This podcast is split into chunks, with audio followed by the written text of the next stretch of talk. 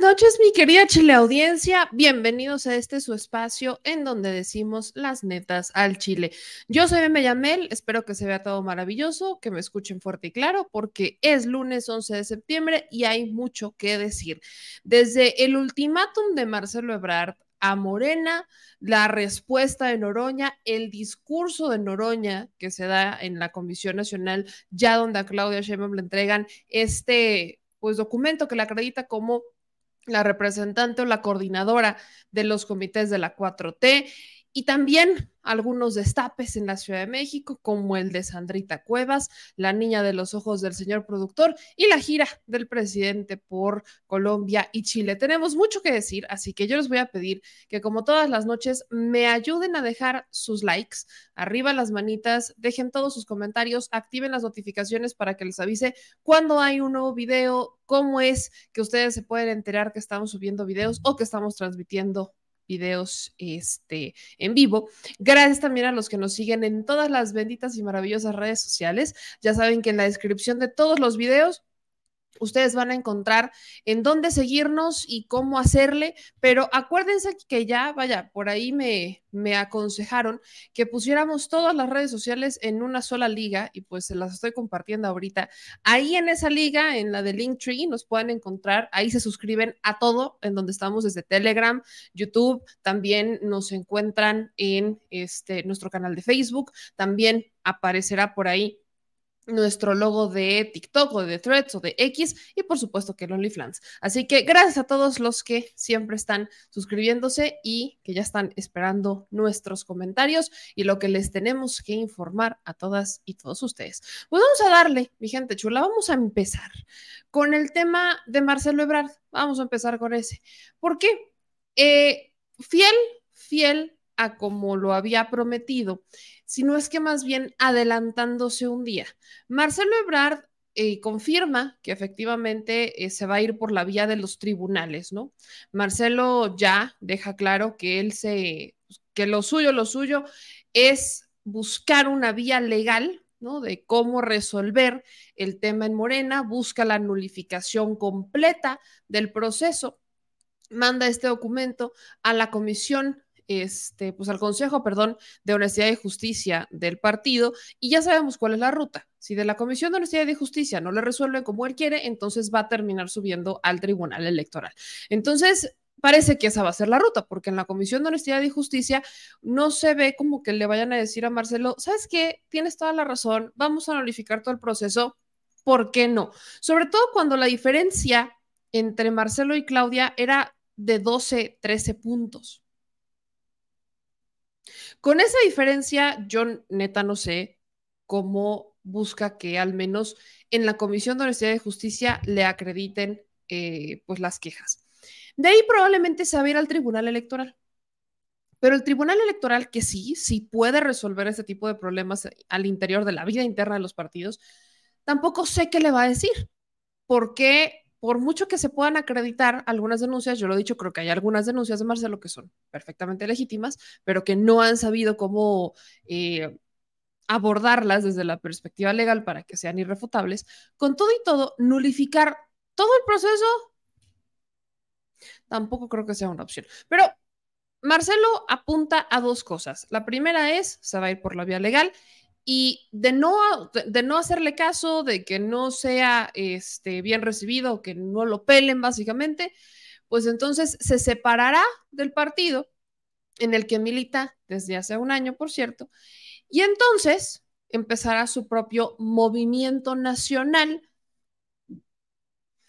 Sí, un movimiento nacional. Yo sé que esto suena como una historia que ya hemos visto, siento como un pequeño déjà vu por aquí, pero entonces ¿ese movimiento nacional significa que va a crear un partido o no? Porque sea cual sea la ruta, si va por un movimiento nacional, movimiento progresista, no va a poder participar en las elecciones del 2024. Si lo hace partido político, no lo va a poder hacer en las elecciones del 2024, tendrá que ser hasta el 2025. Y podrá ser partido político con... Vaya, vamos a escuchar lo que dijo Marcelo para que analicemos este ultimátum paso por paso Esto es lo que dijo en esta famosa conferencia de prensa que ya se esperaba fuera este lunes 11 de septiembre. Tuvimos una reunión con legisladoras y legisladores, Senado de la República, Cámara de Diputados, participantes de Morena, PT y Partido Verde. A pesar de que algunos de ellos señalaron que les habían llamado para que no vinieran, sobre todo el Partido Verde. Bueno, estuvieron las, los legisladores y después tuve un encuentro con aproximadamente 760 personas representativas de los diferentes estados de la República y pues de la red digital que tenemos. Nosotros tenemos en este momento conectados en todas las actividades que tenemos y hacemos del orden de medio millón de personas. Por eso para mí era muy importante poder dialogar con esta representación. ¿Cuáles son los puntos principales que me gustaría transmitir? Eh, en primer lugar, decir que hemos presentado una síntesis de lo que observamos en el proceso de la encuesta y se la hemos presentado al órgano del partido que tiene que resolver. Esto tiene que ver con el papel que jugó la comisión de encuestas, con los testimonios que dicen que se promovió a Claudia Sheinbaum desde la comisión. Tiene que ver con eh, las actuaciones de diferentes áreas de gobierno, la Secretaría de Bienestar, de gobiernos estatales, tiene que ver con lo que observamos en el proceso. Debo decir brevemente que en el proceso fuimos siempre la parte más responsable. Yo solamente les recuerdo a ustedes que desde el año pasado señalábamos que era muy importante que el proceso mostrara la superioridad ética de nosotros, Morena. Y también a fines del año pasado quedó el presidente del partido, Mario Delgado, de investigar y aclarar lo que estábamos diciendo. Entonces hemos sido una parte muy responsable en el proceso. No se trata de ahorita, después del resultado, no es un arrebato, es una sistematización de todo lo que observamos. Concluyo diciendo, presentamos esta impugnación y va a depender la respuesta que tenga Morena, el curso de acción que nosotros vamos a seguir. El de la voz considera que si esas diferentes circunstancias que se dieron, incidencias en el proceso, se quedan igual, pues yo ya no tendré interés en estar en Morena. ¿Por qué? ¿Por qué razón? Y estoy consciente de lo que les estoy diciendo. Porque si se le da carta de naturalización a que se utilicen programas sociales, si se da carta de naturalización a que intervengan gobernadores, alcaldes, que se force a los sindicatos a que sus miembros vayan a los eventos, ¿por qué habría yo de permanecer allí? Entonces, ¿qué explicaría toda la lucha política que hemos dado. Décadas. Entonces, desde mi punto de vista, es fundamental, es un asunto mayor, no es un asunto menor. Eh, hay quien dice que eso no es importante, bueno, pues es una cosa de posiciones políticas, yo creo que sí es muy importante. Esto puede ser definitorio para el futuro de Morena más que para el futuro de Marcelo Ebrard. O sea, esas prácticas son válidas en Morena, así va a ser, todas las encuestas que vienen vamos a ver lo mismo?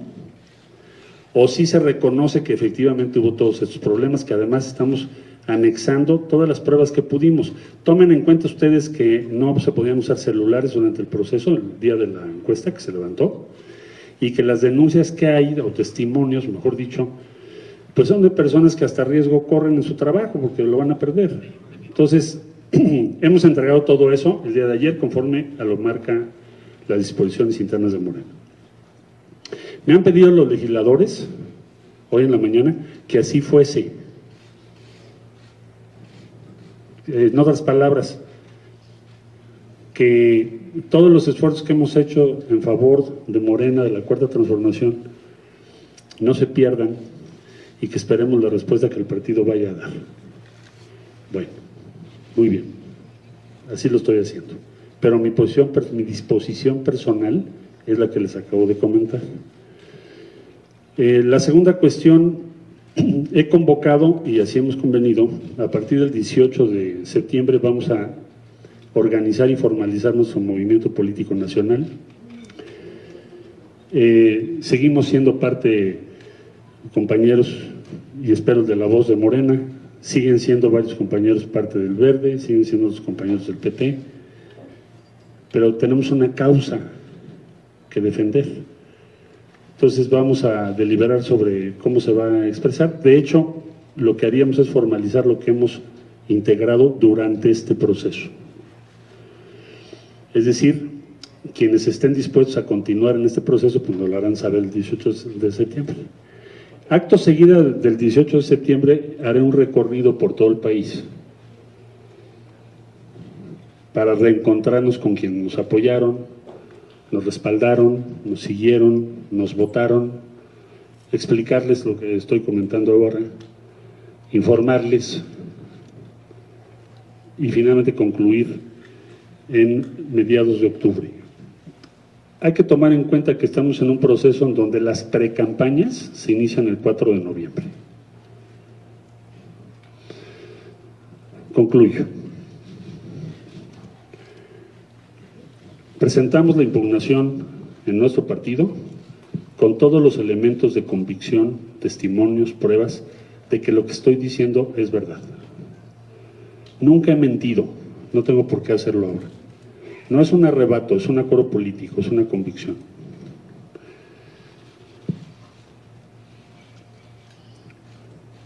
Esperamos la respuesta de Morena, su dirigencia, sus órganos directivos tienen que darla en estos días. Si para su propio punto de vista todo lo que les acabo de escribir, lo que hemos presentado, las inconformidades que están más que testimoniadas, no ocurrieron,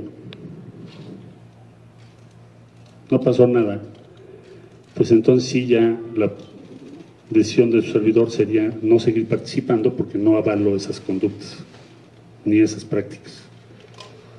Llevo muchos años combatiéndolas. Ahora sí que como diría el clásico, ¿qué necesidad? Son muchísimos los testimonios sobre eso. Hay una oportunidad histórica de que eso no ocurra. Eh, cerraría yo haciendo una referencia histórica a 1939, cuando fue el proceso sucesorio del general Cárdenas. Como ustedes saben, hubo tres contendientes en la lucha interna del entonces Partido de la Revolución Mexicana. Uno de ellos fue el general Mújica. El general Mújica un día convocó una conferencia de prensa después de una asamblea del sector obrero, en donde se votó por Ávila Camacho, y dijo el general Mújica en su carta, para quien le interese está en el libro eh, que hizo la señora Mondragón sobre esto en aquellos años, bueno, viene la carta que dice, básicamente hay dos cosas que no me gustan, una la ambigüedad de Ávila Camacho, no sabemos en esencia qué piensa, y segunda, que los gobernadores participaron, los alcaldes participaron, las dependencias federales participaron, todo esto ocurrió y si esto se permite en este partido, partido que nos costó una revolución, se va a perder la causa por la que estamos. Entonces, recordando aquella importantísima momento de la vida política, pienso que estamos en un momento similar desde el punto de vista de que no debemos permitir que esas prácticas, que son un virus, estén en el torrente sanguíneo de Morena, porque va a ser un efecto muy devastador. Pienso que esa es mi obligación con las personas que votaron, con mis convicciones. Le tengo un inmenso cariño al presidente López Obrador. He sido su más leal colaborador. Jamás le diría yo un daño por razones políticas. Pero esto sí lo tengo que decir porque Morena costó mucho trabajo organizarlo y hacerlo. Eh, muy respetuosamente tengo el mayor de los respetos por la representación popular, pero no es mi objetivo llegar a una senaduría o a un cargo. Mi objetivo es que esto se resuelva. Y les agradezco mucho su paciencia, su presencia, quienes me han acompañado también de los medios en todos estos días. Hay que seguir sonriendo. Ánimo. Miren, Marcelo, en esencia, ¿no? Propone que a partir del 18 de, septiembre, perdón, va a empezar una gira, ¿no? De agradecimiento, pero que también va a empezar eh, con su movimiento político nacional, movimiento progresista. Yo insisto, ¿qué necesidad? ¿Por qué necesidad? No estamos hablando de uno o dos puntos de diferencia, estamos hablando de más de 10 puntos de diferencia. Eso hace perdón la redundancia, pero hace una enorme diferencia. Dos, es el único que se está quejando. No lo está haciendo Adán Augusto, no lo está haciendo Noroña, no lo está haciendo Monreal ni Velasco. Y bueno, ni Monreal ni Velasco tendrían como quejarse, ¿verdad? 6%. Ahí humildemente dice 6%. Pero lo dijo el propio presidente y creo que vale la pena repetirlo. Marcelo no puede quejarse en realidad. Marcelo tenía un cargo que le permitía hacer las veces del presidente de la República en el exterior. Porque el presidente toma la decisión de no salir, sobre todo los primeros tres años de su gobierno, para, para darle prioridad a la política interna. Marcelo andaba libre en todos los eventos en los que debería de haber ido el presidente, que si G20, que si G, o sea, en todos estos eventos que posicionaban a un Marcelo Ebrard o que lo posicionaron como un perfil. Y por eso digo que Marcelo es un buen canciller, porque claro que tiene el potencial, y yo lo voy a seguir diciendo, Marcelo creo que ha sido de los mejores secretarios de Relaciones Exteriores que hemos tenido, pero por su trabajo al exterior. No con los mexicanos en el exterior, que ese es otro boleto ¿no? Con los mexicanos en el exterior, lo he dicho también muchas veces, Marcelo quedó mucho a deber porque cuestiones básicas que esperaban los paisanos fueran resueltas, sobre todo en esta administración. Hablemos de lo que sí se puede hacer, no de lo que no se puede, tipo eh, políticas que dependen de Estados Unidos. Hablamos, por ejemplo, de la simplificación de los trámites, el mejor trato en los consulados, una depuración, etcétera. Entre que no sabemos si no pudo o no quiso, pero ahí queda un limbo, que son todos no, pero la mayoría de los paisanos no están muy de acuerdo con el trabajo de Marcelo Ebrard en la Cancillería. Entonces, Marcelo tenía una plataforma a inicios de esta administración que lo detonaba como un perfil con mucho poder. Cuando viene el COVID-19, también se la rifan con las vacunas, que consíguelas, que al buen precio, que tráelas, que posicionando a México como uno de los países en América Latina con mayor vacunación en el mundo. Entonces, traes esos antecedentes, tienes estos resultados, pero por supuesto no te puedes esperar no tener este un respaldo, no puedes decir que no te fue bien, no puedes decir que no te apoyaba el presidente. Ahora, a eso súmenle que Marcelo se destapa en la mañanera. De todos los destapes, él fue el único que en la conferencia de prensa se paró, el presidente está atrás, creo que todos nos acordamos de esa escena, y Marcelo se destapa en plena conferencia mañanera, enfrente del presidente, siendo todavía 2021 y faltándole a ese presidente tres años de gobierno. Ahí se destapa Marcelo. Marcelo ah, se apuntó a hacer una gira de libros, ¿no? Cuando fue, por ejemplo, el rescate de Evo, lo del rescate de Evo, ¿no? E, el libro de cómo rescataron a Evo Morales. Una decisión que venía desde el presidente, pero que él fue el operador. O sea, si nos damos cuenta, Marcelo tuvo muchas oportunidades y las aprovechó, pero no pegaron. Con todos no pegaron. Hay un sector que lo respalda y es muy legítimo, pero en el momento en el que él tenía que reforzar el apoyo con ese sector que lo venía respaldando y que lo veía con buenos ojos, Marcelo se va con un discurso completamente distinto y empieza el tema de la interna de Morena, ¿no? O este proceso político atípico. Y escuchamos a un Marcelo no dirigirse a esas bases, no dirigirse a ese partido, sino dirigirse a un sector que no vota por él, que no votaría más bien por un Morena, que no quiere que Morena se quede. A ese sector se estaba dirigiendo. Marcelo ya entró a la carrera sintiéndose el que iba a ganar. Y ahora, cuando los resultados no le favorecen, que ya veíamos que no le favorecían, es más probable que hubieran favorecido a Dan que a el propio Marcelo en algún momento, así lo pensábamos, porque así lo veíamos, nos vamos dando cuenta que Marcelo empieza a agarrar una actitud de ruptura y empieza a agarrar una actitud de subirse al tren como si fuera Andrés Manuel López Obrador. Esto de de, hablar de un rompimiento, esto de hablar de una separación, esto de hablar de vamos a lanzar un movimiento político este, nacional, ¿no? Esta gira y demás, que no queda entrever si va a ser o no partido político, no sabemos, pero eso de lanzar un movimiento ya lo habíamos escuchado antes y fue con un Andrés Manuel López Obrador. Hoy, emular a que va a ser lo que hizo Andrés Manuel en condiciones en las que no se parecen a las de Andrés Manuel, no se sienten correctas. Porque si Marcelo tuviera ese respaldo que Andrés Manuel tuvo cuando rompe con el PRD, Marcelo habría ganado la encuesta y no estaríamos hablando de esto en este momento. Si Marcelo realmente tiene ese poder, ¿no? De una convocatoria importante y tiene ese poder de emular este discurso de vamos a lanzar nuestro propio movimiento, porque si Morena no me responde o aceptan lo que ha pasado con las quejas que se han acreditado, no nulifican el proceso y lo reponen, y entonces llegamos a la precampaña de noviembre, febrero y no más no resuelven nada, pues entonces ya no hay lugar para mí en Morena. Y eso te recuerda a lo que hizo Andrés Manuel López Obrador cuando rompe con el PRD y nace Morena pero aparte Marcelo habla de lo mucho que costó Morena. Claro, costó muchísimo trabajo, pero él no lo fundó.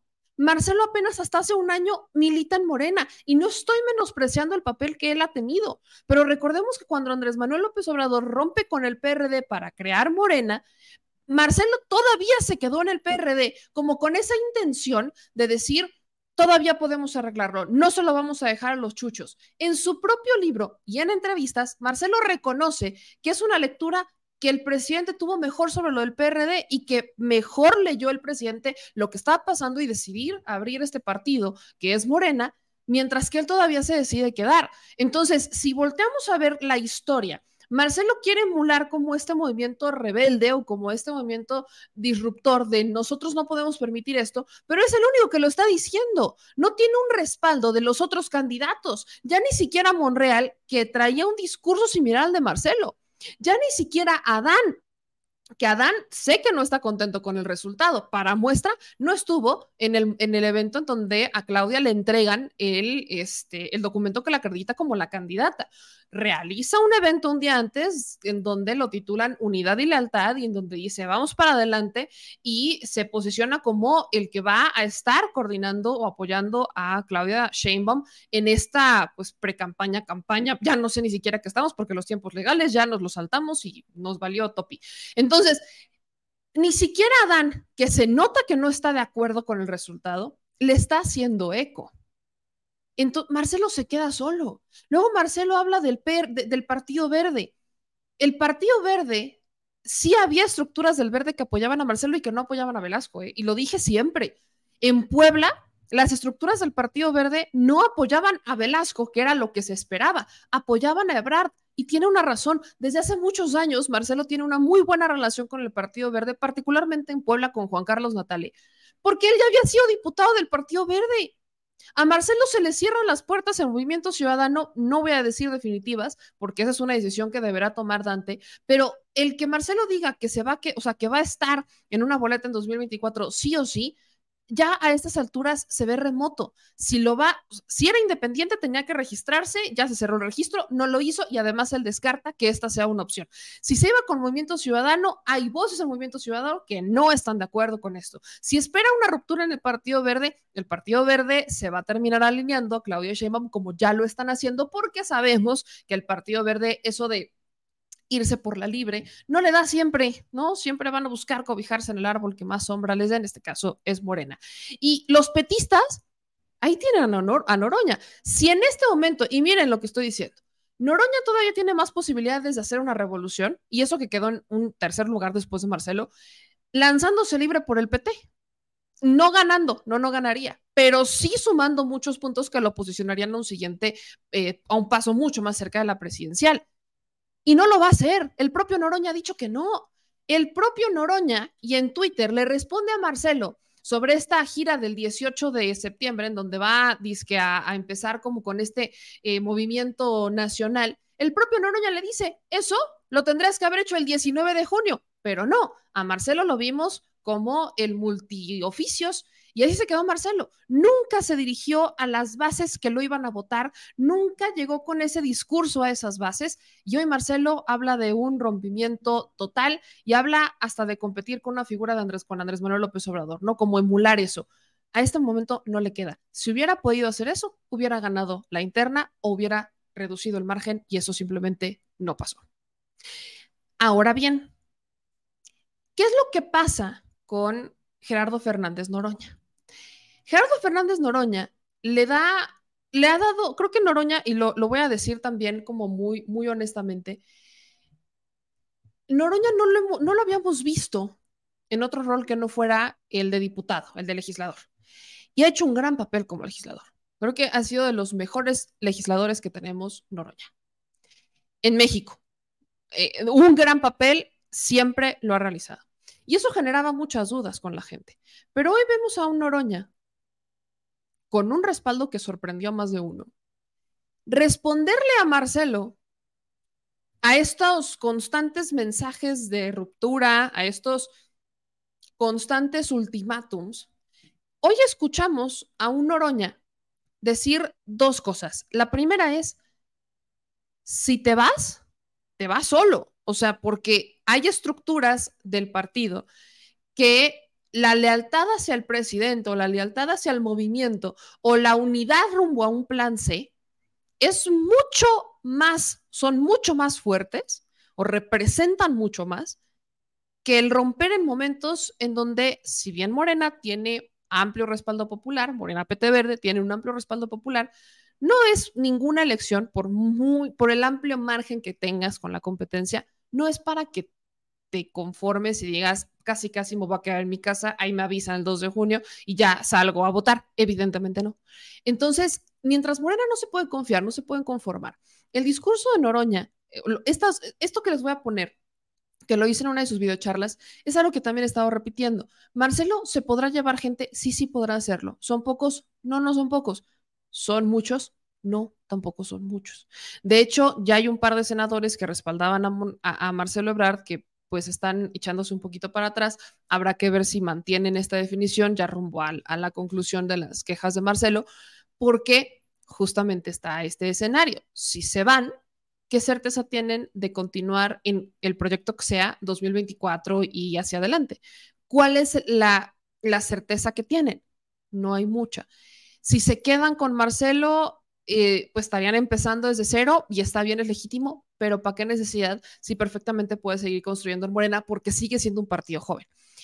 Y entonces hay otra cosa que apunta Noroña y este también es un gran mensaje que lo hemos estado repitiendo constantemente desde que la derecha o personajes de la derecha empezaron a brincar eh, sobre la figura de Marcelo, ¿no? Aprovechando esta ruptura como para decir, este es el momento y aquí voy a meter la famosa estrategia divide y vencerás.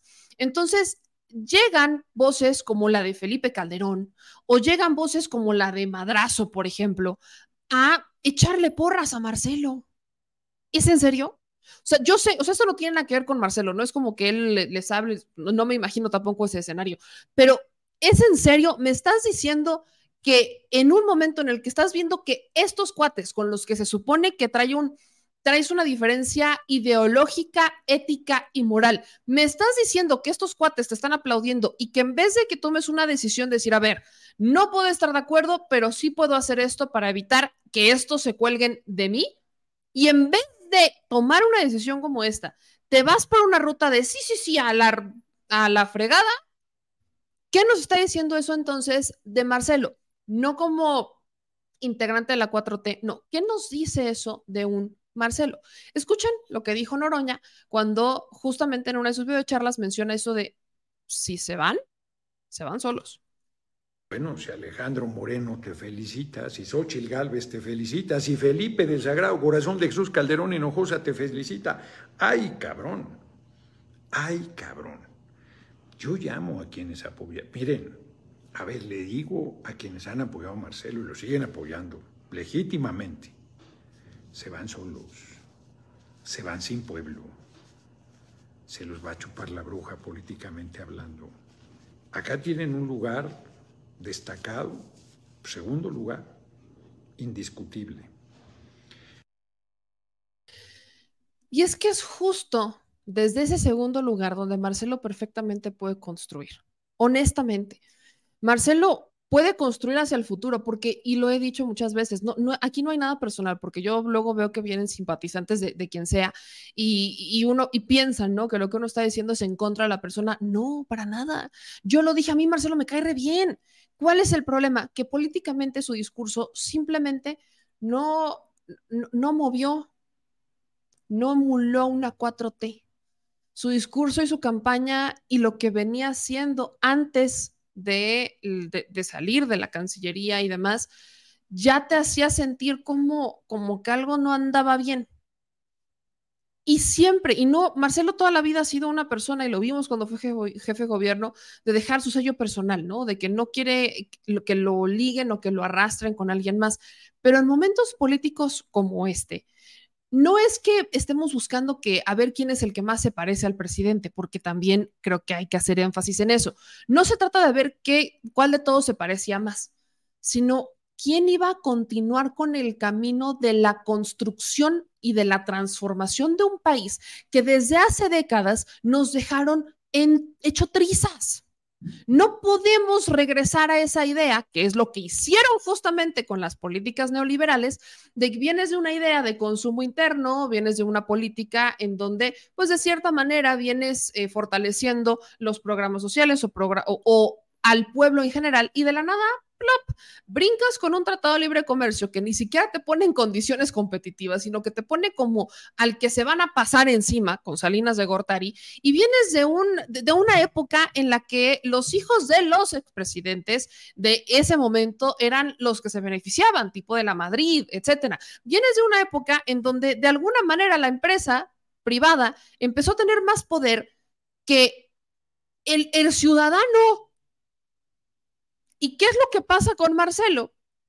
Que en esta administración todavía ni siquiera se han terminado, no han, diríamos en, en, términos de gelatinas, no han terminado de cuajar muchas cosas. No te ha terminado de cuajar una estrategia de seguridad, no te ha terminado de cuajar una estrategia de, de salud. Estás en el proceso de que estas estrategias se fortalezcan y que ahora sí te puedan dar resultados que sean sostenibles a largo plazo. Y ya llega Marcelo con una idea de, no sabes qué, ahora vamos a poner todas las cámaras de este lado y el que camine raro, pues entonces, pues es que ya tenemos un análisis de que si caminan raro y tengo antecedentes, este es un asesino en potencia. Y vienes con estrategias en donde te reducen la 4T a una secretaría. Es que la 4T no es una secretaría, que así como de, ah, pues ahora sí, la secretaría de la 4T. Y además se la quieres dar a un hijo del presidente. ¿Como por? No estamos, en esto, vaya, si en algún momento el hijo del presidente se quiere postular y quiere ser este candidato en algún momento de su vida, tendrá que hacer sus pininos, tendrá que hacer su trabajo y tendrá que irse con, con esa, órale. Pero en este momento parecía y se sintió muy forzado el mensaje de Marcelo hacia la 4T. Lo dio tan por sentado que en el momento que le, o sea, que los resultados le estallan en la cara y que el proceso le está en la calle, en la cara, perdón, simplemente entra en una dinámica de no, es que esto está mal, no, no es cierto, y de negación y negación y confrontación y confrontación. ¿Para qué? ¿Para negociar algo? ¿Qué es lo que quiere Marcelo? quitar a todos los que se vayan ganando lugares y poner a su gente para partir de ahí construir un proyecto hacia 2030. ¿Qué es lo que quiere Marcelo? Eso es lo que no nos termina de quedar claro. Quiere estar en el 24, pero no no, vemos por dónde podía estar el, 4, el 24. Dice que va a romper con Morena, pero depende de Morena, pero entonces ya sabemos los resultados, no le vemos mucho futuro, por mucho que se vaya a tribunales, etcétera. Por ahí me comentaban que había un fraude con el tema de los porcentajes, pero es que los porcentajes de la encuesta siempre estuvieron claros. No iba a valer lo mismo el voto de algo, o el, vaya, la, la, participación de alguien de la Miguel Hidalgo a alguien de Tenosique, por ejemplo. ¿Por qué? Porque no, o sea, justamente la encuesta se diseñó con esos porcentajes para evitar que se favoreciera a uno solo solamente por hacer la encuesta en determinado lugar y que pudiera tener ese valor. Vaya, tendremos que profundizar, por ahí me decía el profe Valderas que él estuvo desde adentro y que hay algunas imprecisiones en lo que hemos estado diciendo, entonces lo invitamos, pero nada más platicaremos con él para que nos pueda dar como esta versión y seguirla cuestionando. Y sobre todo, y cierro con esto, Nadie está diciendo que no hubiera denuncias de Marcelo que no estuvieran acreditadas. porque tengo el documento que Marcelo exhibe como prueba, ¿no? Es la queja o la denuncia que presenta la Comisión Nacional de Honestidad y Justicia. Y, y sí, hay algunas, pero ¿qué creen? No solamente están mencionando a Claudia Sheinbaum. Son denuncias que mencionan incluso cómo hubo pues participación de eh, Pemex, por ejemplo. A ver, yo lo dije muchas veces, muchas veces. Claro que había secretarías o sectores o funcionarios que empezaron a tomar partido. Sí los hubo. Tengo evidencia para decir que fue tal persona tal. No, pero hay ciertas fotos. En el caso del sindicato Pemex, claramente iban con Adán. A mí se me hacía una brutal incongruencia por parte de Pemex, por ejemplo, el sindicato en particular. El caso de Baja California, una funcionaria del bienestar y una llamada con Adán Augusto. El caso de los gobernadores, claramente escuchábamos a una Laida Sansores a cada rato muy públicamente a favor de Claudia Sheinbaum. Vimos el último evento de Claudia Sheinbaum como jefa de gobierno en su informe que da en el Monumento de la Revolución con las mujeres del gabinete, la, la, entonces secretaria de Trabajo y ahora secretaria de Gobernación, la senadora Olga Sánchez Cordero, también estaba la secretaria del Bienestar, estaba la de Medio Ambiente. O sea, claramente que estos mensajes, por supuesto que significan algo. La pregunta es, ¿por qué Marcelo no los tuvo? Si Marcelo tuvo un poder muy grande cuando estaba en el gabinete, siendo secretario de Relaciones Exteriores y haciendo las veces del representante del presidente o del presidente al exterior. ¿Por qué Marcelo no llegó a eso? ¿Qué pasó? Y esa es la autocrítica y ese es el análisis que no estamos escuchando de Marcelo. Eso sí, no lo estamos escuchando, pero habrá que ver qué se resuelve en la Comisión de Honestidad y Justicia, pero sobre todo tendremos también que, que esperar al proceso que seguramente subirá a tribunales y pues que probablemente Marcelo termine en un movimiento independiente. Habrá también que ver cuántas personas se van y qué tanto eso representa para Morena rumbo al 2024. Voy a hacer una pausa justo en eso que estamos platicando de, Marcelo y de Morena y demás, para hablar ahora sobre la gira del presidente por Chile y Colombia. Creo que, vaya, hubo, no faltaba, porque no faltó el que cuando el presidente fue a Colombia, es que cómo es posible que fuera con militares Andrés Manuel López Obrador a Colombia y a Chile y que no está viendo lo que va a ir a hablar y entonces cómo es que se fue con militares, qué le pasa. Luego no faltó el que, sobre todo en Colombia, ya ven y por qué se va a Colombia. Yo, o sea, yo, yo a veces, a veces sí uno lee esos mensajes y dice, ¿qué pasará por las cabezas de estas personitas que, a veces no entienden? Se quejan cuando el presidente no sale, pero se quejan también cuando sale y a dónde sale y por qué sale. Entonces, vamos a profundizar un poco con esta gira y nadie mejor que mi querida Alina Duarte para platicar sobre los momentos más importantes o los momentos clave que tenemos que entender y ubicar sobre la gira del presidente en Chile y Colombia. Mi querida Alina, qué gusto verte por aquí. ¿Cómo estás? Pues bien, feliz meme. Yo eh, iba a entrar antes y de repente se me fue el tiempo, pero bueno, ya estamos por aquí. No pasa nada, ya sabes que todo se te perdona porque eres la reina de las flores, Tochimilco. Oye, ¿cómo, ¿por dónde empezamos? Quisiéramos quizás por orden cronológico, Colombia y luego Chile. ¿Cómo, ¿Cuál es la importancia de esta reunión eh, del presidente o de este evento del presidente Andrés Manuel López Obrador en Colombia con Petro, en donde incluso hasta la gente, eso fue tanto en Colombia como en Chile, la gente recibe al presidente como si lo conocían de todo, como si casi fuera su presidente.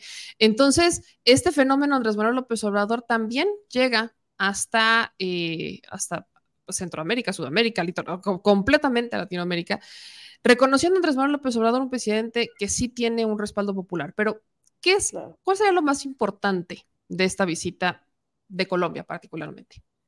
Mira, Meme, yo hablaba de esto con eh, Vicente desde antes de que se fuera el presidente López Obrador y decía que el simple hecho de ir a Colombia bajo el gobierno de Gustavo Petro ya era histórico y posteriormente era un mensaje bastante fuerte el que estuviera en Santiago de Chile en la conmemoración del 50 aniversario del golpe de Estado a Salvador Allende. Primero, empezando por Colombia, eh, Colombia y México comparten muchas similitudes con obviamente muchas particularidades, pero básicamente la vida contemporánea de ambos países está marcada por una mal llamada guerra contra el narcotráfico. Allá se suma con el tema de las FARC, las guerrillas, el asedio directo hacia todas las izquierdas.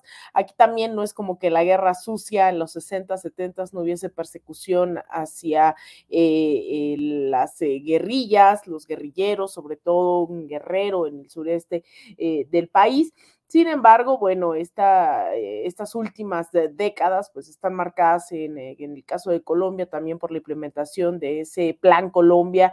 Cuando Joe Biden era senador demócrata, pues él es el que implementa todo este eh, plan Colombia y después viene un Felipe Calderón a hacer copia y calca con la iniciativa Mérida. Entonces, pues era, lo, lo, he sostenido, sobre todo el día de hoy, ¿no? Que, que, hemos estado hablando de este tema en varios espacios.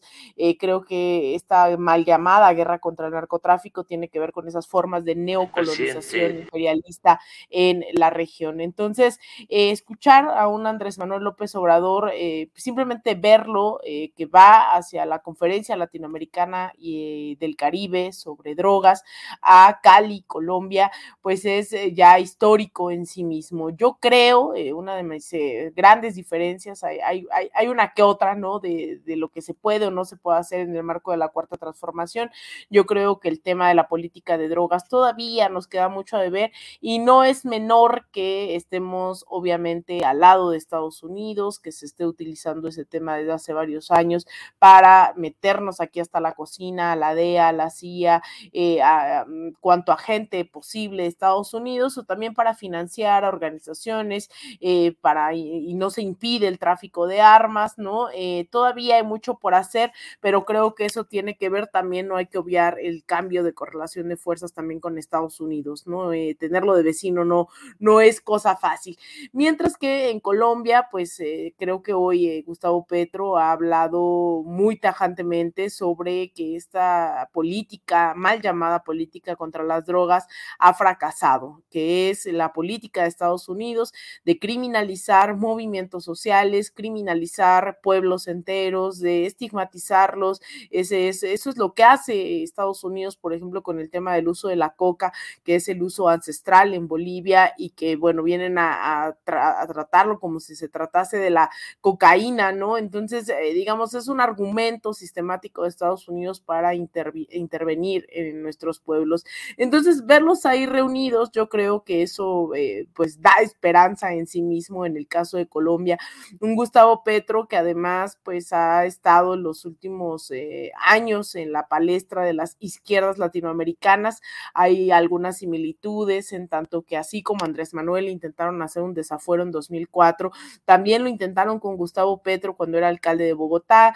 Eh, Gustavo Petro también llega a la tercera ocasión a la presidencia. Sin embargo, bueno, Petro eh, en algún momento fue parte de la guerrilla del M19, que él dice es el momento en el cual se puede avanzar en la conciencia política ideológica de la población, eh, no tanto por tomar las armas, sino por porque era un espacio, y lo dice en su libro, en el cual le permitía avanzar el debate justamente en varios términos. Se suma muy joven a la guerrilla, eh, cerca de 17 años tenía, lo cuenta en su libro, y él se ha dicho en múltiples ocasiones que ha estado también influenciado por la teología de la liberación, ¿no? que es un movimiento eh, también eh, bastante marxista, bastante de izquierda, y yo creo que ya en sí esta conferencia, este encuentro, el hecho de que el presidente López Obrador no necesariamente se caracterice por hacer visitas al exterior y después de Centroamérica, que es obviamente también el tema eh, migratorio, eh, definitivamente que está marcado por la relación con Estados Unidos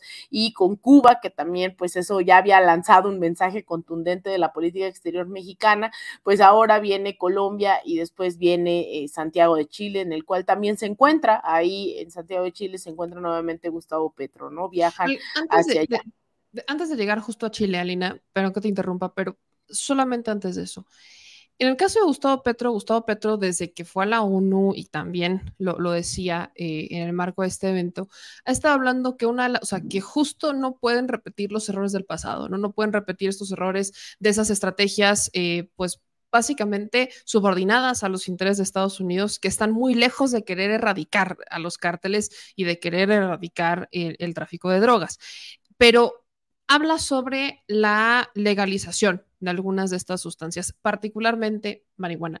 Acá en México sí tenemos un camino adelantado un poquito con eso, con esta administración, pero tampoco es como que se haya cristalizado ya esta legalización, por ejemplo, de la marihuana o cannabis. Y estamos hablando también de una droga que es quizás ya la más consumida médicamente, porque si de ahí nos vamos con muchas otras que son todavía más comerciales o más este, lucrativas dentro de la ilegalidad, pues sí hablamos de ciertas complicaciones. Entonces, ¿Cuál sería, por ejemplo, una similitud? ¿Tú crees, no bajo este contexto eh, latinoamericano, centroamericano, que esa podría ser un camino, que esta propuesta de Petro sería un camino. El presidente, pues como que dice que sí, pero a veces no sé, no, no queda claro si sí quiere o si no, o si mejor.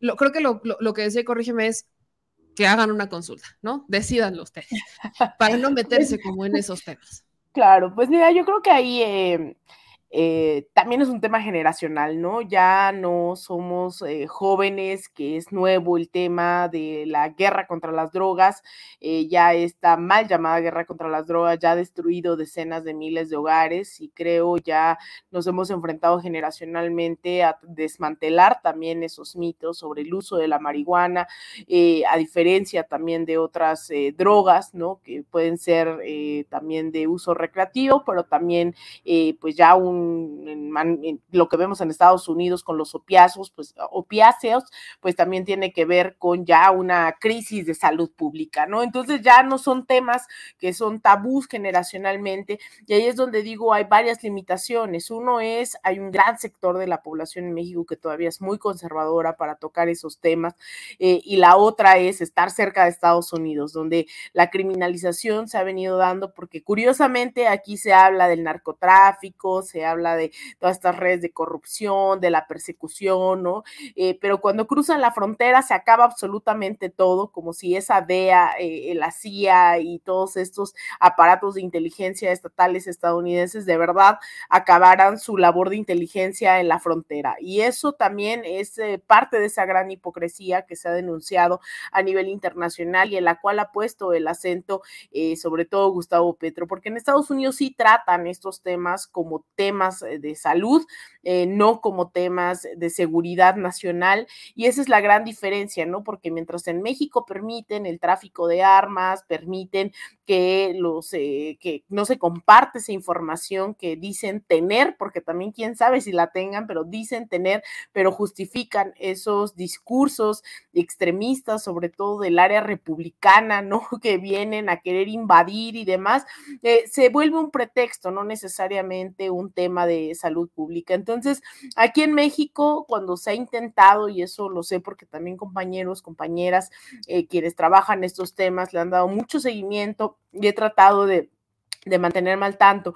Cuando se ha tratado de impulsar medidas regulatorias de la cannabis, sobre todo, pues eh, no falta quien eh, trate de hacer negocio y se ha abierto el mercado. En el caso de México, se puso prácticamente en bandeja de plata a las grandes empresas que justamente producen la cannabis en California o en varios estados en Estados Unidos y se prohíbe nuevamente la producción en la casa local de uso recreativo, etcétera. Entonces, esos son grandes factores para que todavía en México no se avance, ¿no? Hacia, eh, hacia esos, eh, digamos, no, no viemos eh, la labor de los lobistas, de los grupos de presión que están, pues, básicamente tratando de legitimar los argumentos estadounidenses para permitir la criminalización y que se toque el tema del narcotráfico desde otra perspectiva. Entonces, yo sí creo que hay muchas cosas que todavía y nos toca generacionalmente ir desmantelando, eh, pues sobre todo ciertos tabús, ciertos mitos, y la otra es eh, que se avance en una política de concepción desde lo sanitario, desde el rol del Estado, eh, porque también es eso, ¿no? Muchas veces se criminaliza el uso de estupefacientes, de, de drogas, etcétera, pero poco se habla del rol que tuvo, no tuvo el Estado, es decir, la ausencia del Estado durante los ochentas, noventas, para con las juventudes. Y las juventudes han caído también en ciertas adicciones, en cierto uso de ciertos estupefacientes eh, pues también tiene que ver con que el Estado no les garantizó la salud, la vivienda, la educación, eh, etcétera, etcétera. Entonces también eso hay que irlo acompañando en el debate. Y yo creo que eso es lo que está pensando Gustavo Petro, porque también lo ha señalado cuando dice este gran fracaso, pues también es esa gran narrativa de Estados Unidos de decir vamos a ir por los cárteles cuando no es cierto. Lo que quieren son recursos naturales, bases militares en nuestros países. Y si un país sabe justo de eso es también eh, Colombia, que les metieron ahí cuanta base militar pudieron para tener cerca a Venezuela, para tener eh, pues la joya de la corona en Sudamérica, así como Israel en Medio Oriente, pues lo mismo ha sido Colombia para Estados Unidos en la región. Entonces yo creo que es muy importante eh, repensar y escuchar nuevamente estos debates que se han dado y también entender, ¿no? Las complicaciones que tenemos como México teniendo al principal consumidor de drogas ah, como vecino, ¿no? Que es Estados Unidos. Ahí sí no se criminaliza, ahí sí no se habla de narcotráfico, ahí solo se habla de crisis de opiáceos, crisis de no sé qué, pero el problema es del río Bravo para abajo. Sí, sí, sí, nosotros somos los responsables de todos los males para atrás, ¿no? México por ser frontera y de ahí por no cuidar a los que son del de los otros países. Ahora, Chile, ¿no? El presidente va eh, a, este, pues este acto conmemorativo por los 50 años del golpe de Estado en Chile. Y el presidente dio muchos mensajes, creo que tuvo mucho significado, sobre todo porque eh, afuera del evento había un grupo de peruanos esperando al presidente, gritando lo que iban a defender la democracia y agradeciéndole las denuncias en contra del golpe a Pedro Castillo, que significa mucho. Eh, en Perú ha sido criticadísimo y hasta nos sacaron a nuestros representantes y estamos en, en vetados por mil por la presidenta espuria de, de Perú, pero pues el significado y lo que dice el presidente sobre Allende se hace cada vez más grande, lo repite año con año, pero ahora lo hace desde Chile. ¿Qué significado encuentras en esto y sobre todo en una visita con eh, un presidente que sí es de una cierta izquierda, pero lo platicábamos en algún momento, así que digas, izquierda, izquierda, izquierda, súper izquierda, parece como un poco descafeinado. Entonces, eh, ¿qué pasa? con esta visita, ¿qué significado tiene la visita de López Obrador a Chile con Gabriel Boric en este contexto también de Salvador Allende? Pues mira, a mí yo creo que este es uno de los momentos que más me han emocionado de la política exterior mexicana, no tanto como bien señalas por un Gabriel Boric que justamente ayer eh, pues mandaron carabineros al panteón, la gente que fue a la tumba de Salvador Allende terminó gaseada, eh, recordemos que también varios territorios mapuches se han encontrado bajo asedio todavía durante el gobierno de Boric y entre tantas contradicciones, limitaciones o que también Boric pues hay que decirlo sí representa representa al grueso de una población chilena marcada también por los estragos de esa dictadura, bastante conservadora, cuando tuvieron la oportunidad de elegir a alguien más a la izquierda en la elección interna hace un par de años, eh, pues decidieron escoger a Gabriel Boric y no a Daniel Jadwe, eh, que es el alcalde de la Recoleta, que pues a mí me parece sin duda uno de los liderazgos más de izquierda en Chile, hasta donde tengo eh, conocimiento, lo he podido entrevistar he podido hablar con él y me queda claro que eh, tiene bastante claridad sobre el horizonte hacia dónde caminar y lo ha demostrado eh, gobernando así en, la alcaldía de la Recoleta. Entonces, eh, pues eso es Gabriel Boric, ese es el momento que está viviendo también en Chile. recordemos, el presidente López Obrador lo ha dicho en estos tantos mensajes que han sido varios los que las expresiones, las declaraciones que ha dado estando en Santiago de Chile, le dice eres el heredero, ¿no? De esas varias luchas eh, le, dice un montón de gente que además muchos de ellos son comunistas y creo que con eso me quedo, meme, porque este encuentro tiene muchos significados. Eh, mientras la derecha mexicana ha insistido en que somos comunistas, socialistas, come niños y que me gustaría, lo sabes, que ese eh, Andrés Manuel que dice la derecha que es si fuera, ¿no? yo creo que el presidente López Obrador no ha escatimado en mencionar en múltiples ocasiones durante estos cinco años de gobierno en señalar que uno de los personajes que más admira es Salvador Allende y no es menor.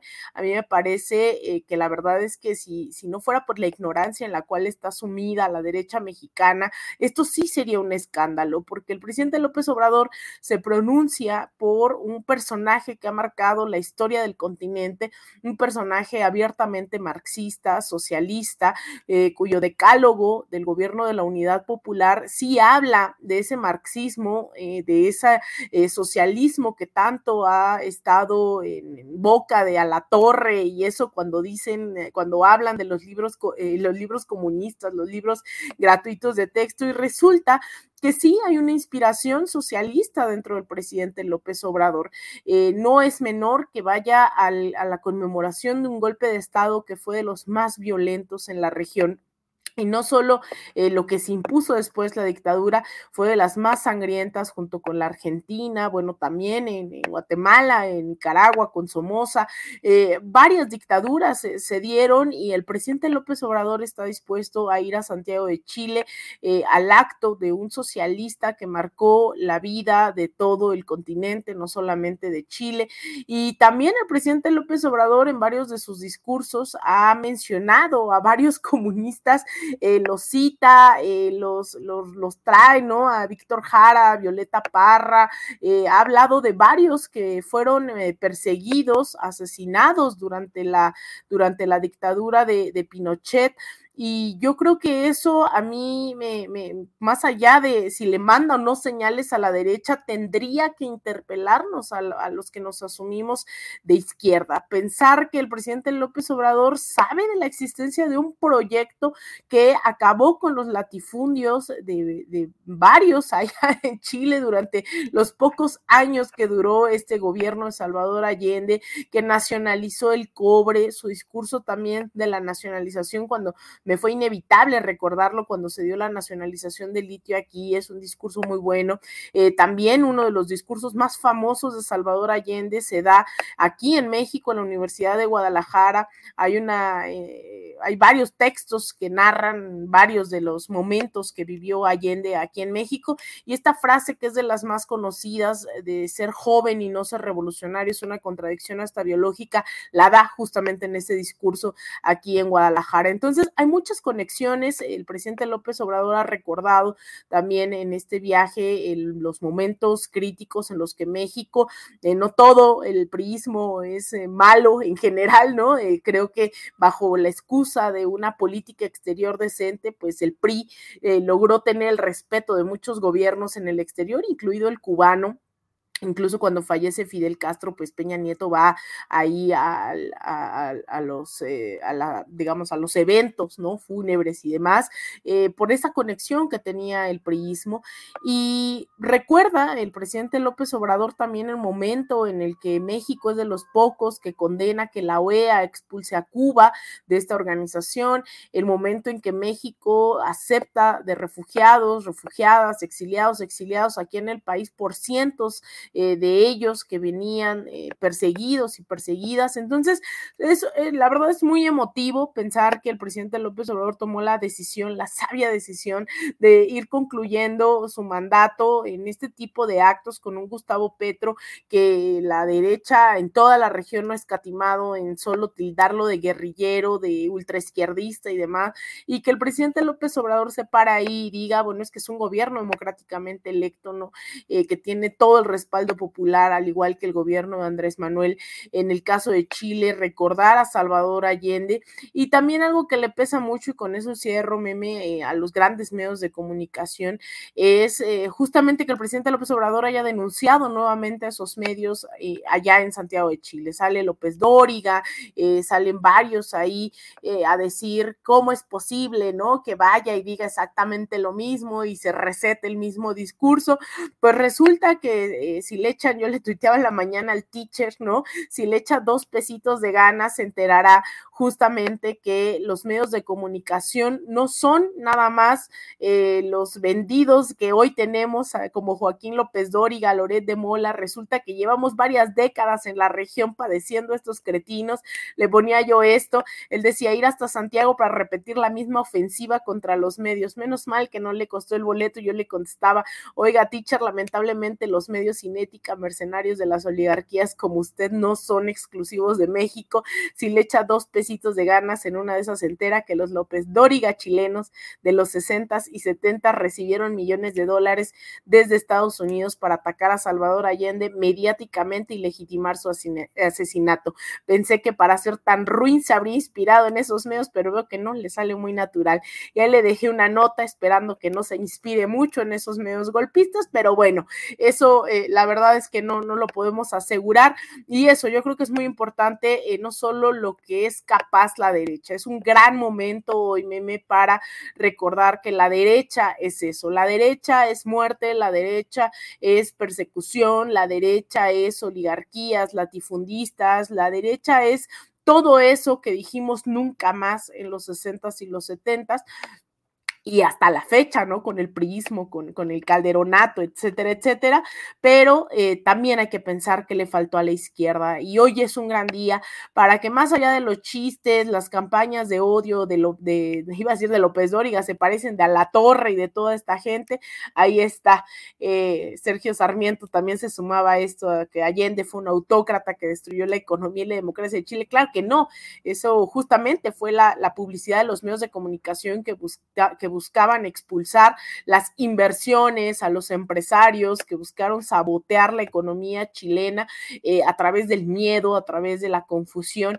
Eh, eso que está haciendo Sergio Sarmiento fue lo que hicieron en los 70 justamente medios como el Mercurio, que recibían millones de dólares desde el exterior. Entonces hay que recordar también que, insisto, más allá de estas campañas eh, para deslegitimar a los gobiernos democráticamente electos y popularmente respaldados, no hay que tenerle miedo al debate, al socialismo, al comunismo. No es lo que dice López Dóriga, no es lo que dice Sergio Sarmiento. Esos gobiernos que están buscando el socialismo es porque están construyendo también su, su utopía y en esa utopía el hombre no explota al hombre, no hay una redistribución de los ingresos, eh, hay una vida digna, justa, acceso a los, a los derechos más básicos, a una vida digna y hay que volver a hablar de esos horizontes nos lo negaron, eh, sobre todo en la Guerra Fría hubo una gran criminalización, el macartismo persiguió a todo aquel que se enunciara comunista, pero resulta que hoy el presidente López Obrador no solo no le tiene miedo al socialismo, sino que va a un evento de esta índole, de esta trascendencia histórica, y a mí me parece eh, maravilloso que volvamos a poner sobre la mesa eh, también qué hacemos como, como izquierda, porque el gobierno de Allende tuvo todo el respaldo popular y no fue suficiente. Eh, lo que decía Allende, lo que dijeron quienes formaron parte de su gobierno una vez que cayó eh, pues con este golpe de Estado fue que no basta, ¿no? Solo con organizarse, basta, se tiene uno, más bien no, no basta con apoyar al gobierno en turno, hay que organizarse, un poco lo que decía incluso Claudia Sheinbaum el día de ayer en el, en el Congreso Nacional, hay que formar comités nacionales de defensa de la 4T, hay que tener cada vez más medios combativos, más formación política, porque los procesos no se defienden por sí mismos, hay que defenderlos. Alina, para cerrar con esta reflexión y, justo como poner la cereza del pastel, bien, algo, algo pasa con México que no ha pasado con otras izquierdas en América Latina históricamente, ¿no? Y es justamente como el presidente López Obrador ha logrado mantenerse no solo como un presidente con un amplio respaldo popular, sino que esto no puede ser cuestionado a nivel internacional, porque va, tanto va a Chile como que lo agarran y le gritan y hay ovaciones, como que va a Colombia y hay ovaciones, como que se va a Estados Unidos, hay ovaciones, cosa que no vemos que pase con otros presidentes, ¿no? Que no, no pasa con Maduro, no ha pasado con, este, con Cuba. O sea, son presidentes que podrían tener este respaldo interno, pero que son criticados y que hay mucho también eh, cerrados a veces a los medios, a menos que, este, pues se, se lleguen a una línea, pero también hay esta pues disputa y los medios juegan un rol muy interesante y también muy combativo entre la desinformación, etcétera. Y Andrés Manuel López Obrador, con la conferencia mañanera, desde su mañanera, desde sus palabras y también diría yo su carisma, ha empezado a cambiar la manera en la que se ven a las izquierdas a nivel mundial. Aunque los medios siguen jugando con su misma narrativa y aunque tengamos políticos jugando con esa misma narrativa, hoy cada vez más gente se da cuenta que eso no es cierto. ¿Por qué? Porque tiene una oportunidad de ver una conferencia y tiene la oportunidad de ver un presidente que todos los días se para ante la prensa y le pueden preguntar hasta qué desayunó y qué no desayunó y a qué hora se durmió, cosas que no nos deberían de interesar tanto a veces. Entonces, bajo este contexto, ya estamos en una sucesión presidencial, pero también hay en América Latina los procesos que siguen, ¿no? Tenemos el caso de Perú, que todavía sigue muy tenso, están todavía, eh, pues hay ciertos movimientos que se han estado dando, han estado, ha estado ganando espacios la izquierda, que, pero también los ha estado perdiendo, por ejemplo, el caso de Argentina. Entonces, eh, ¿cómo queda o cómo deja Andrés Manuel López Obrador, qué mensaje deja Andrés Manuel López Obrador hacia América Latina, no hacia Estados Unidos, ese ya lo sabemos, hacia América Latina, hacia Centroamérica, hacia Sudamérica, ¿qué mensaje le deja la izquierda que representa Andrés Manuel López Obrador, que para algunos debería de ser sido, o debería de haber sido, perdón, más ruda, más radical, pero para otros estuvo en su justa medida porque es el primer paso de muchos?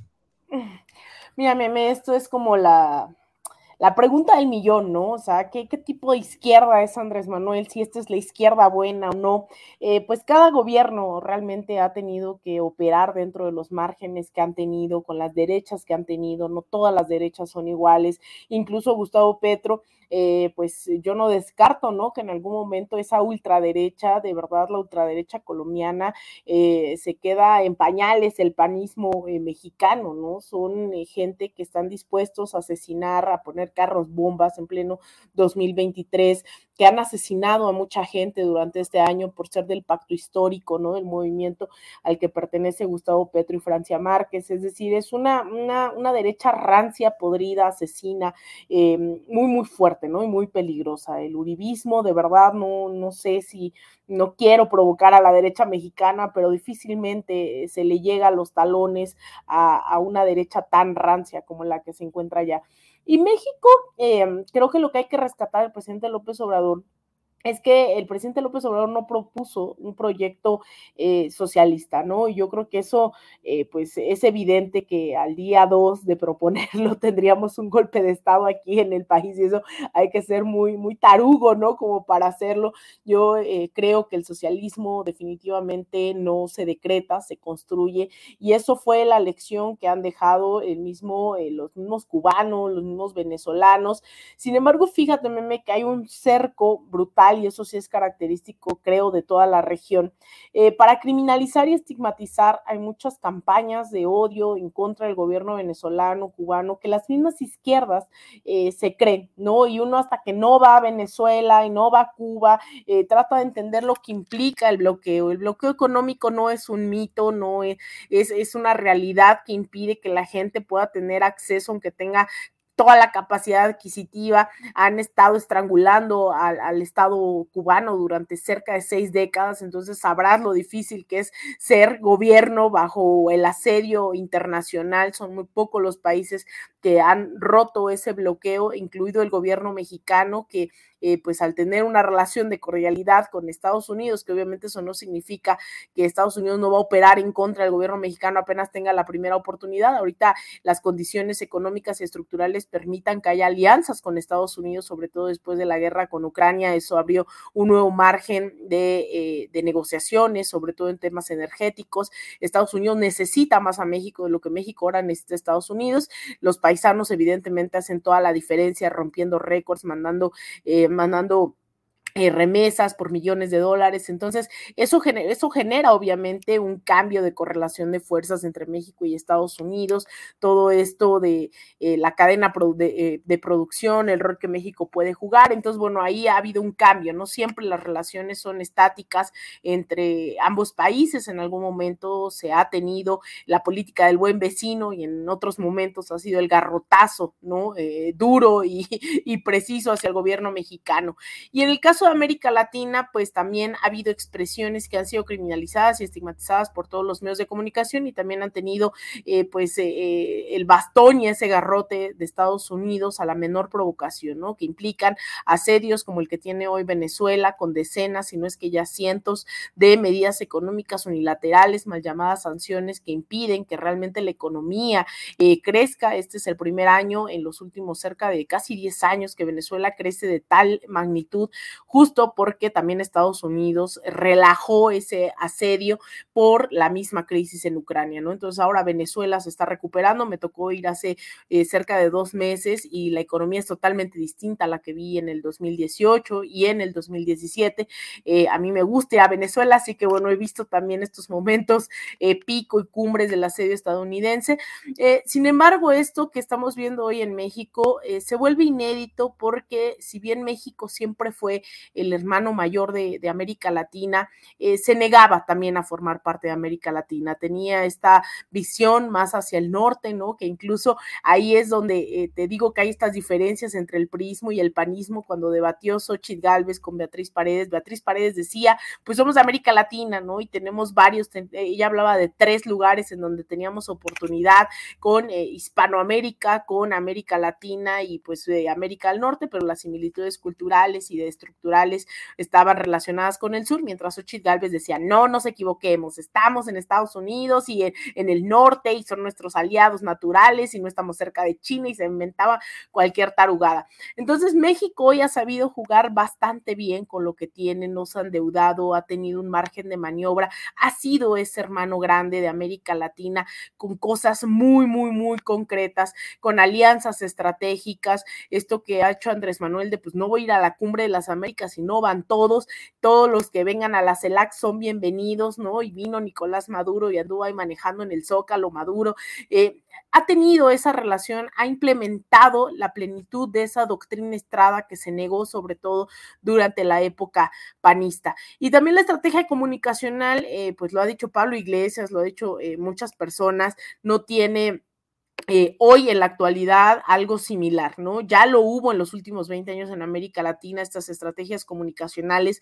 El más grande ha sido, pues, eh, definitivamente Hugo Chávez, quien se ha dedicado a dar eh, solo después de, Fidel Castro discursos al aire en televisión de cerca de tres o cuatro horas seguidas en múltiples ocasiones.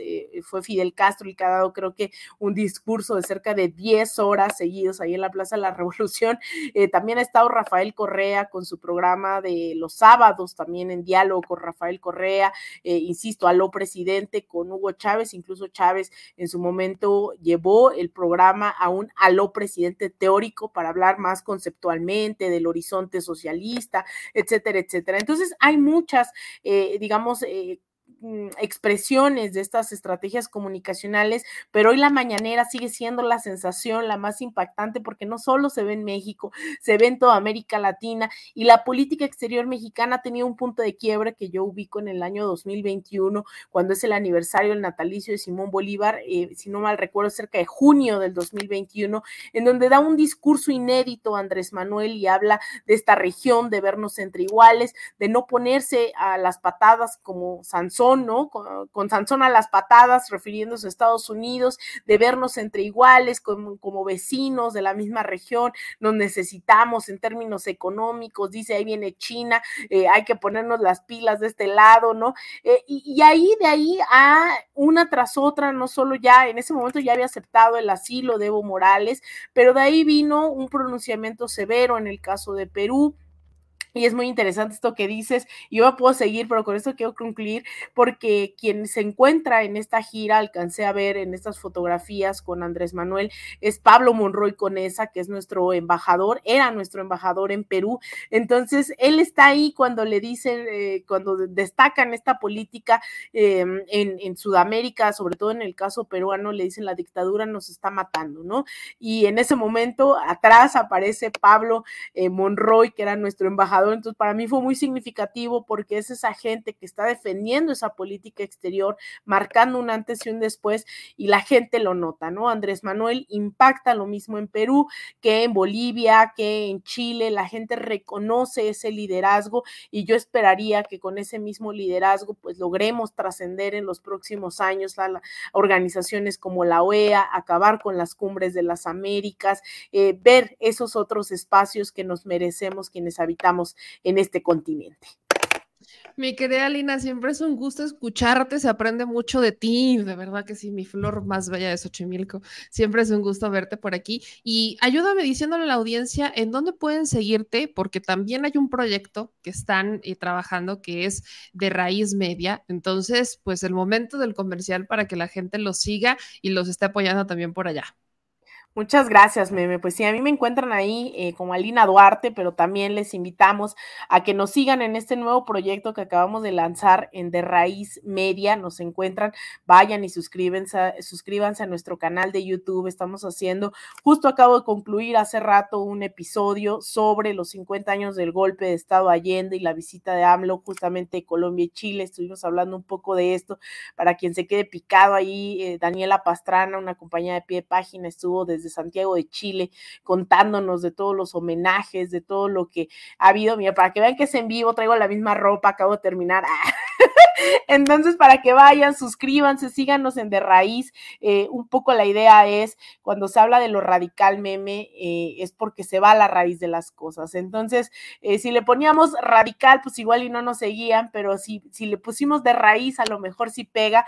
Entonces, vayan y suscríbanse a nuestro canal en youtube.com diagonal de raíz-media y en nuestras redes sociales, en TikTok, estamos en todos lados, varios compañeros estamos impulsando este proyecto colectivo, así que ojalá que nos puedan seguir, nos puedan eh, dar like, puedan leer ahí los análisis que están haciendo varios compañeros sobre toda esta gira latinoamericana y pues un medio, evidentemente aquí no lo ocultamos, de izquierda, eh, que esperamos que logre también aportar en esta batalla comunicacional, que las lecciones justo de todo lo que ha ocurrido con Allende, contra Petro, contra Andrés Manuel, es algo eh, sistemático que tiene que ver con el rol de los medios de comunicación. Así que estamos ahí informando de raíz, querida Meme.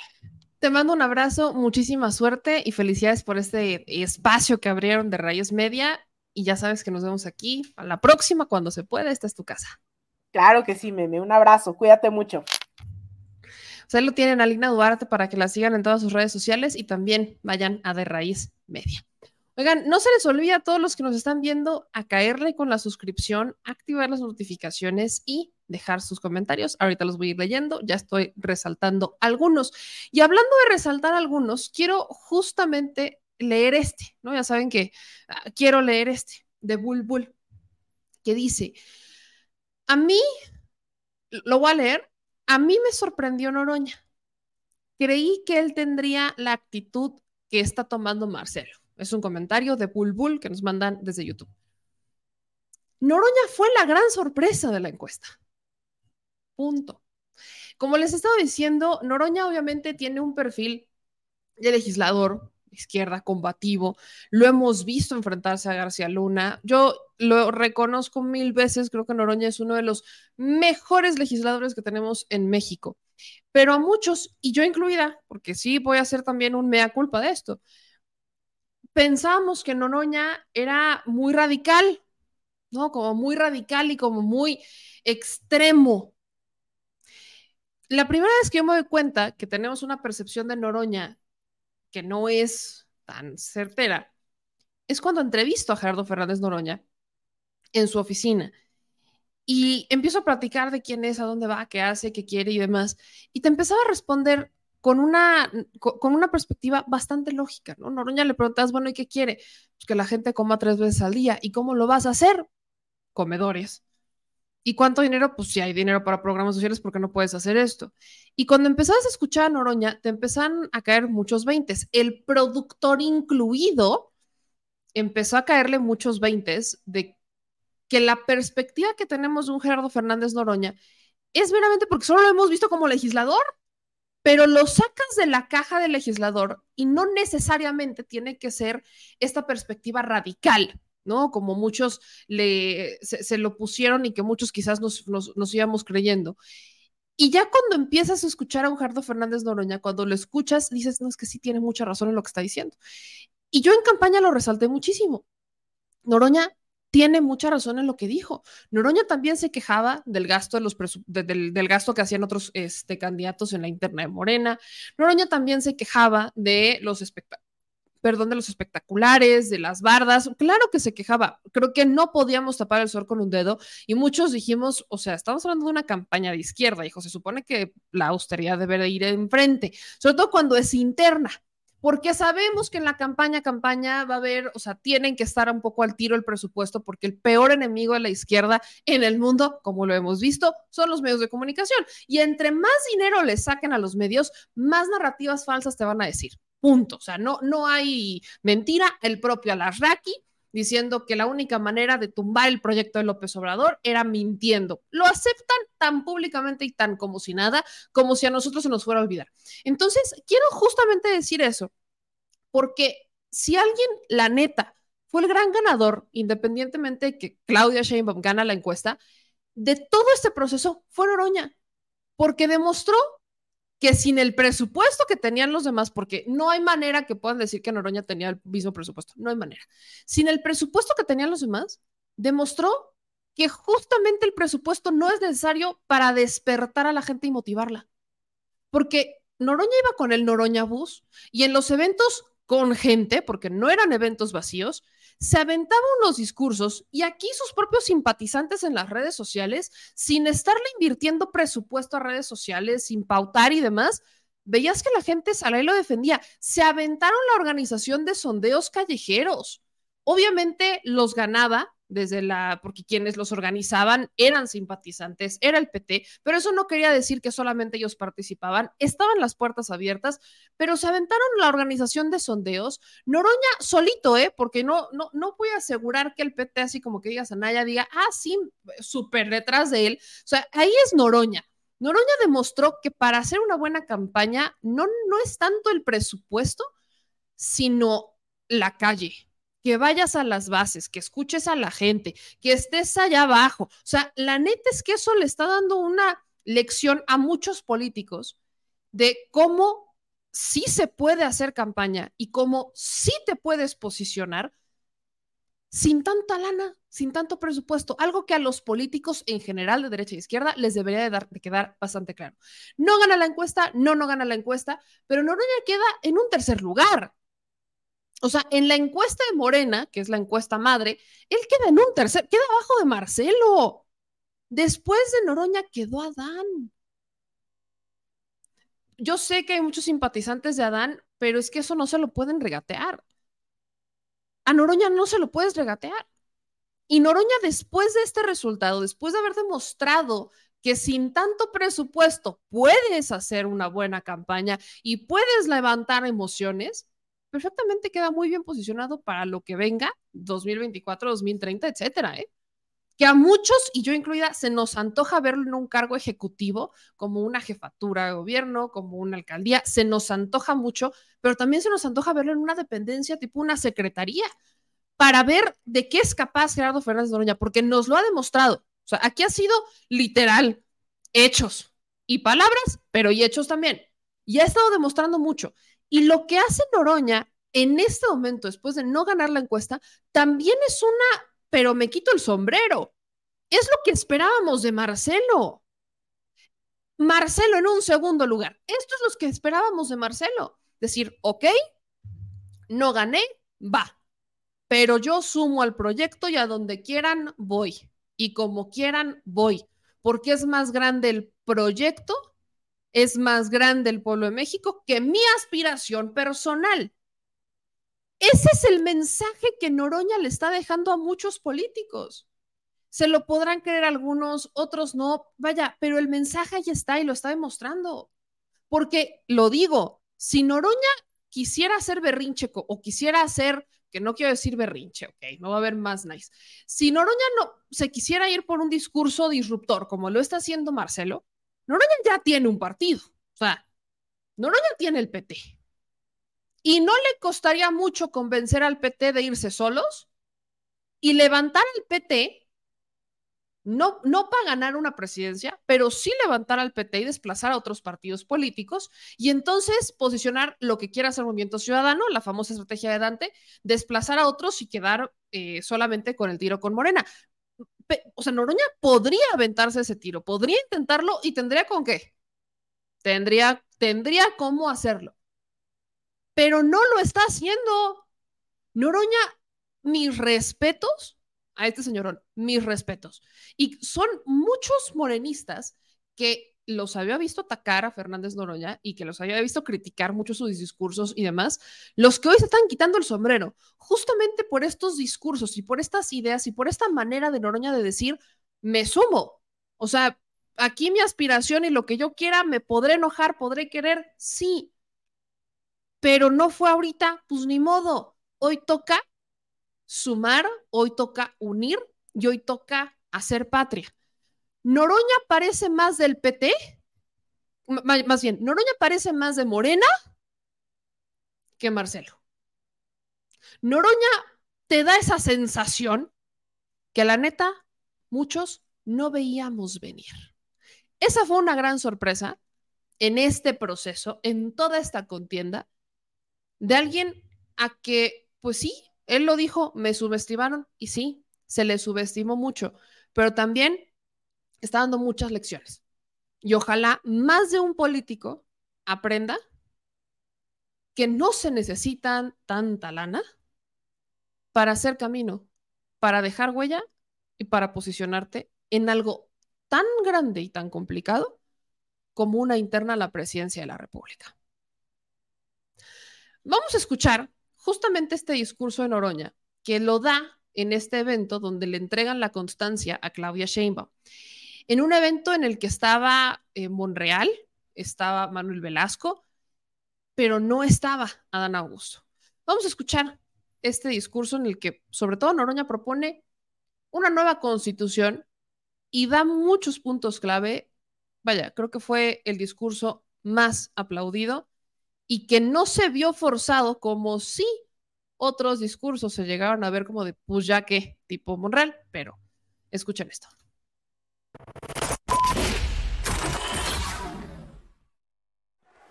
Muy buenas tardes, compañeras, compañeros. Citando a Perogrullo, el proceso terminó y Claudia ganó. Es muy importante porque lo que redunda no hace daño. Es muy importante insistir en ello, porque hay quien a estas alturas sigue regateándole el triunfo a la compañera Claudia Sheinbaum. Y eso no se debe permitir. No había más que dos caminos al participar y conocer el resultado. Tomar hacia una aventura irresponsable que pone en cuestionamiento el proceso y que tensa al movimiento, u honrar la palabra dada y firmada. Yo, como demócrata, como hombre de izquierda, como hombre consecuente, decidí que el camino único posible es honrar la palabra y por eso desde un principio reconocí el resultado. Y esto es muy importante porque no, no es tiempo de mujeres, porque mujer es la señora Galvez y eso no es lo que queremos para el país. Lo que queremos para el país es una mujer de izquierda, consecuente, comprometida, de nuestro movimiento, y esa mujer se llama Claudia Sheinbaum Pardo. Hoy Yo, miren, quiero plantearlo aquí con franqueza, con bonomía. Yo veo en Claudia toda la disposición de unidad, toda la disposición de apertura y voy a poner un ejemplo. Estábamos allá abajo sentados, Ricardo, Manuel Velasco y yo, y Claudia nos vio y dijo, no, no, no, vénganse para acá, vénganse al presidio. Yo le reconozco y le agradezco el gesto. No es un gesto menor, No es un gesto menor porque ante el triunfo todo mundo te empieza a decir que eres el más guapo, el más carismático, el más simpático, no te equivocas. Y Claudia está con los pies en la tierra. Ella sabe bien que es un reto duro, que no vamos a un día de campo, que llamar a la unidad del movimiento es un llamado sincero donde debemos rebasar todo sectarismo. No es Morena y los partidos aliados. Miren, el verde fueron nuestros aliados. Nos apoyaron desde 2018 en la coalición legislativa, hoy son nuestros compañeros. Se han rifado con nosotros en la transformación del país. El PT no es un partido aliado. Somos hermanitos, hermanitas, aunque Caín y Abel también eran hermanitos. No es fácil la relación. En política no es fácil nada. Decía Winston Churchill que hay tres tipos de enemigos. Los enemigos a secas, los enemigos a muerte y los compañeros de partido. Y nosotros hoy tenemos que superar eso porque eso era del tiempo de la politiquería. Hoy necesitamos altura de miras, hoy necesitamos consecuencia. Nuestro movimiento tiene que demostrarle al país con su ejemplo lo que estamos planteando para la patria. No, no está en riesgo la presidencia de la República, la vamos a ganar, no tengo la menor duda y efectivamente Claudia Sheinbaum Pardo la va a encabezar. No, eso no está en juego. Lo que está en juego es la independencia y la soberanía nacional. Lo que está en juego es el servicio al pueblo. Lo que está en juego es llevar justicia social hasta el último rincón de la patria. No me alargaré. Yo insistí en mis recorridos que tenemos que lograr que ninguna persona sufra hambre y que coma tres veces al día. Nuestro movimiento dice que primero los pobres y no hemos llegado a los más pobres, a los que nada tienen, a los que están en situación de calle, necesitamos apoyarlos y darles la mano. Necesitamos darles de desayunar, de comer, de almorzar a la niñez y a la juventud en las escuelas públicas del país. Necesitamos un poderosísimo programa de vivienda para la gente, derechos sociales y no me alargo más, permítanme que insista, es para un debate fuerte. Yo estoy convencido que deberíamos convocar a un poder constituyente, a una asamblea del pueblo donde hagamos una profunda reforma a la constitución o una nueva constitución y echemos atrás todas las reformas neoliberales, hagamos otro poder judicial porque ese reducto del conservadurismo podrido tiene que cambiarse. Y dejemos los pilares de lo que es esta revolución sin violencia, que es la cuarta transformación. A mí me preguntan que a dónde voy, si de veras me lo preguntan en serio, y si convocan un poder constituyente estaría encantado de presidirlo. Eso me gustaría mucho. Pero como sé que es un debate fuerte y que habrá que ir construyendo a ver si nos convencemos en ese camino, yo lo único que termino diciendo aquí es que en lo que mi talento, mi trayectoria, mi compromiso con el pueblo y con el movimiento sirva, ahí está, a la disposición. El día que cenamos con el compañero presidente y que al final ya no cenamos, dijo que le decían a los dirigentes, a las dirigentes, ten el, el periódico Regeneración y velo a repartir puerta por puerta. Y había quien decía, yo doy para más, no me mandes a hacer esa tarea. Si quieren que reparte el periódico puerta por puerta, eso haré. Si quieren que toque corazón por corazón, eso haré. Si quieren que vaya a la trinchera que quieran, ahí estaré.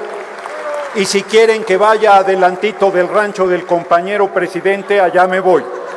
Pero que no haya duda de que conmigo cuentan hasta el último segundo de mi existencia en la lucha por la transformación de la patria, por la defensa de la soberanía nacional y por el compromiso con nuestro pueblo, que es mucho pueblo. Larga vida a la compañera Claudia Sheinbaum Pardo. Larga vida al compañero presidente López Obrador. Larga vida a nuestro movimiento Morena Pete Verde y larga vida al insurrecto pueblo de México. Muchas gracias por su atención, compañeros y compañeras. Ahí está, ¿no? Ese es el mensaje de Noroña. Y saben en qué también tiene razón, que si hay mucho político, esto del partido que sea, sobre todo los los jóvenes o los que ya tienen mucho tiempo haciendo política, que creen que eso de ir a tocar puertas o de ir a hacer política de base y demás, ya no es de ellos. O sea, ¿qué pasó? Hay muchos, hay muchos. Conozco más de uno que, ay, yo porque ir a entregar periódicos por... Lo único que quieren es como que los pongas ahí en el presidium y que, los, que le saquen la foto. Hay muchos, hay, hay, eso no necesita ser solamente de mi generación, hay otros que ya están más, más grandes que no les gusta, que deberías, casi, casi sienten que tienes que quitarte un sombrero y decir, pase usted, señor político de antaño. Y pues no va por ahí, porque la política no se construye solamente en los presidiums o en los mítines. La política se construye casa por casa, convenciendo a la gente en comitivas pequeñas, platicando con los vecinos, comunidades, sociedad, etcétera. Por ahí leí el comentario y me decían, creo que lo, creo que lo resalté. Eh, acá, Ve, por ejemplo, dice Raúl, que no diga que ojalá los políticos la aprendan, que no se necesita dinero. Caray, parece que no has visto al presidente toda su vida. Raúl, estamos hablando, para los que no lo entendieron así, evidentemente el presidente no lo ven como un ejemplo, pues. O sea, y, y no, Noroña no le llega a Andrés Manuel. No, yo lo voy a decir toda la vida, no hay uno de los políticos actuales que le llegue a un Andrés Manuel. O sea, ni siquiera lo podría comparar porque la carrera que tiene Andrés Manuel López Obrador es una carrera que tiene muchísimos años, efectivamente, sin presupuesto, pero que poco a poco fue sembrando y fue cosechando. Es lo que decíamos de Marcelo. Marcelo se quiere comparar con el presidente, no tiene con qué. Si Marcelo tuviera una cuarta parte de poder como lo tiene y lo ha tenido Andrés Manuel López Obrador, el poder social, hubiera ganado la encuesta si con la mano en la cintura hubiera ganado la encuesta o hubiera quedado en un margen muy pequeñito de diferencia y quizás acreditar un fraude, si quieren. Pero no lo tiene. Noroña tiene otro tipo de poder. Y a lo que me refiero es, si al presidente López Obrador no lo ven como un ejemplo porque lo ven como su peor enemigo, ¿no? Quizás Noroña, que tampoco es como que sea su amigo, pudieran encontrar en él otro político. El caso de Noroña ha estado sido reconocido hasta por los medios de la derecha, hasta por los pagados. No pueden regatearle el logro a Noroña. Ahora aquí me dice Carlos, meme mollera sumida. Tiene mucho que no leía eso de mollera sumida. El mundo no se generó en 2018. México tiene historia, Noroña tiene historia y hay muchas meme el que olvidan todo lo malo que hizo un político de carrera solo porque habla bonito, ¿será de cascos ligeros? ¿O cómo, me, o cómo más explicas que meme es tan, tan, tan, tan noroñista? Yo no soy noroñista, ¿eh? Me, encanta cuando me hacen estos comentarios porque, por ejemplo, pasó en estudio, pasó en, el estudio B, en el Versus, que decían que yo era hebrartista. Y eso me ha pasado toda la vida. Que luego que yo soy fan de Xochitl, no, que yo soy priista de Beatriz Paredes, no, que luego yo soy este, noroñista, no, que no es cierto que yo soy de pro, pro no es cierto que yo soy de Adán. Simplemente hay gente que no logra entender que no necesito porque no es cierto, no necesito tener una corriente con un político y decir, que yo le voy a tal persona para no decir las netas como son. Que no les gusta escucharlas, ese sí no es mi boleto, ese es boleto ajeno. Que inmediatamente cuando hablas hechos, que no estás dando una opinión o que estás haciendo un análisis que incluye pros o contras de una persona, hay gente que nada más no entiende qué es eso un análisis de pros y contras de alguien. Cuando hay que destacarle algo a una persona, se lo destacas y punto. Y no, eso no me hace fan o no me hace inmediatamente simpatizante. Pregúntenle a los noroñistas si soy noroñista y más de uno te va a decir que no, porque esa ha sido la constante. Entonces, Carlos Novela Puente, a veces los análisis que hacen son tan menores que la mollera asumida parece que la tienen otros. Pero efectivamente, México no se originó o no se generó en 2018 pero algo sí, de estoy muy segura. Hay mucha gente que no sabía, no le interesaba la historia del México reciente. Las administraciones de Fox, Calderón, Peña les pasaron de noche, se quejaban en el momento, pero después les dio amnesia. Y a muchos nunca les ha interesado o no les había interesado lo que pasaba con sus diputados. Hay muchos, incluso ahorita, que no saben ni siquiera cómo se llama. No saben quién es su diputado. No saben, no tienen idea. Es más, no sabían que tenían diputado, pero lo votaron. ¿Cómo te explicas eso? Hay una ignorancia política que se tiene que ir erradicando. Y la única manera es hacerlo hablando del tema e involucrándose. Efectivamente, México no se generó en 2018. México tiene una historia previa y todos los políticos tienen una historia previa. Pero hay dos cosas que pasan con las historias previas. Si bien tu pasado puede asentar las bases de quién eres, tú decides si te va a definir tu pasado o si te define en tu presente. No lo que dices, los hechos. Y el discurso de Noroña es mucho más que un discurso, al menos hasta este momento. Porque perfectamente pudo no hacerlo. Porque perfectamente pudo aplicar una Marceliña y decidió no hacerlo. Y eso, en este momento, en donde Morena está atravesando una crisis, dice mucho. Entonces, cada quien saque sus propias conclusiones. Saquen sus conclusiones y genérense su propio criterio. De eso se trata pero no le pueden regatear a la gente que al menos en este momento está tomando determinaciones porque diría el presidente que es con el único que sí, es con el presidente, aunque hay un grupo que dice que no es cierto, ok. Fuera máscaras y es tiempo de definiciones. Y hablando de es tiempo de definiciones, después de todo esto de, de Marcelo y de Noroña respondiéndole a Marcelo y demás, en tiempos en donde justamente se está buscando construir una unidad, porque de eso se trata, construir una unidad, sobre todo por el plan C, porque en este momento ya la prioridad, si queremos un plan C, ¿no? Noroña hablaba de eh, una nueva constitución y de ponerle, hacer reformas y hacer leyes profundas para diseñar un nuevo país que empiece a erradicar injusticias históricas que simplemente no hemos logrado vencer. Y para eso se necesita un plan C. Muchos me lo han preguntado y lo he repetido y lo seguiré repitiendo. El plan C no se construye solamente dándole los votos a un partido, porque no se puede, porque hay reglas dentro del Instituto Nacional Electoral que impiden que un partido tenga toda esta mayoría para aprobar reformas constitucionales. Eso no es posible. ¿Cómo se construye la mayoría que requiere Morena, PT y Verde? justamente es con votos a Morena, a PT y a Verde, teniendo diputados federales de los tres partidos y tener una alianza certificada, o sea, una alianza registrada para que se sepa, para que cuando voten estos legisladores, sepamos que se tienen las, las dos terceras partes y que efectivamente se va a poder votar por una reforma constitucional, así el PRI-PAN-PRD entra en crisis o entra en caos. Que yo no sé sobre todo en el caso del PRI y el PRD, si es que sobrevive un poco, que lo dudo mucho, si el PRI va a seguir oponiéndose a muchas reformas en la próxima administración.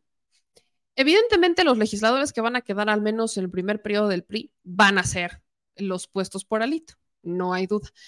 Pero en la segunda mitad de la siguiente administración ya no van a ser los de alito, porque alito ya no va a estar o sepa, ¿no? Va a estar seguramente en la Cámara de Senadores, en un, con un fuero y demás, ¿no? Pero no, no va a estar dirigiendo el rumbo del PRI. Y yo dudo mucho que después del resultado que se les diera a los priistas en el 2024 sigan empeñados en irse en una alianza y eso los obligará a tomar decisiones. Pero ya luego profundizaremos un poco con esto. El asunto es que hoy Claudia Sheinbaum, ya como la coordinadora de los comités de la defensa tiene una responsabilidad y es una responsabilidad en la que cada uno, entre Noroña, Velasco, este Monreal y teóricamente también eh, Marcelo, pero supongamos que no está Marcelo, como creemos que no va a pasar, pero sí el propio Dan Augusto, tiene que construir esa unidad. Lo dije el día que salió el resultado de la encuesta, la unidad a partir de este momento se construye con la voluntad de los que no ganaron la encuesta Ya Dan Augusto hizo un evento de unidad y lealtad en donde él se, se, posiciona como el coordinador, o sea, el, digamos que el que estaría abajo de Claudia Sheinbaum, ayudándola a coordinar toda la estructura para eh, organizar estos comités estatales, estos comités locales, que puedan fortalecer el partido, todo con miras no solamente a ganar la presidencial, sino el famoso plan C, que es la Cámara de Diputados y el Senado de la República. Entonces, ya, ya, ya tenemos a una Claudia Sheinbaum que después de este mensaje de Marcelo de que si no me resuelven yo me voy, ya manda un mensaje en el que habla sobre esta unidad y cuáles son las prioridades a seguir a partir de este momento, cuando ya tiene una constancia de, este, pues de candidata o, de, que oficializa, que es la coordinadora de los comités de la defensa. Buenas tardes. Hoy quiero platicarles que el domingo 10 de septiembre se realizó el Consejo Nacional de Morena con la participación del Partido Verde y del Partido del Trabajo. Y ahí se aprobó iniciar el fortalecimiento y la nueva conformación de comités de defensa y promoción de la transformación en todo el país. Y al mismo tiempo, una convocatoria de unidad para la transformación que hoy quiero tomar un momento para compartirles. Después de décadas de corrupción, pobreza, violencia y el beneficio de una élite, en 2018 la mayoría de las y los ciudadanos de México acudieron a las urnas para emprender la regeneración política, económica, ética y social del país. A partir de diciembre de 2018, bajo la presidencia de Andrés Manuel López Obrador, hemos ido construyendo una nación más libre, más justa, más fraterna, más igualitaria, más democrática y más soberana, más humana, erradicando la corrupción. Con desarrollo y bienestar se han sentado los cimientos para el renacimiento de nuestra patria. Pero aún falta mucho por hacer. La riqueza de México no debe solamente beneficiar a unos cuantos, sino a todas y a todos sus habitantes, con prosperidad compartida, que se traduce en nuestra máxima de por el bien de todos, primero los pobres. Por eso llamo a la población a seguir avanzando en la regeneración de la nación, a construir un país que sea bueno y generoso para todas y todos los mexicanos. Aquí cabemos todo, las juventudes, las mujeres, los hombres y la diversidad, todas las clases sociales, campesinos, trabajadores, trabajadoras, comerciantes, artesanos, trabajadores independientes, trabajadoras del hogar, clases medias, científicos, artistas, pequeños, medianos y grandes empresarios. Por eso hoy convoco a formar parte de este esfuerzo colectivo, histórico, a quienes han estado en esta causa desde sus orígenes, pero también a todas las personas de buena voluntad que se quieran sumar a ella independientemente de su religión, posición social o incluso filiación partidista. Contribuyamos todos a seguir avanzando en la regeneración y el engrandecimiento de nuestra patria y trabajemos en la construcción de relaciones basadas en el humanismo, en la dignidad, en la igualdad y en los derechos. Llamo a dejar atrás los recelos y los agravios entre nuestros militantes y simpatizantes, pero también aquellos a quienes desde otras posiciones políticas y partidistas han estado luchando por los mismos objetivos compartidos. Iniciaremos a partir del domingo 17 de septiembre una gira por todo el país para la suma de este acuerdo por la unidad, unidad para la transformación, en asambleas que se llevarán a cabo en las capitales de los 31 estados y en la Ciudad de México.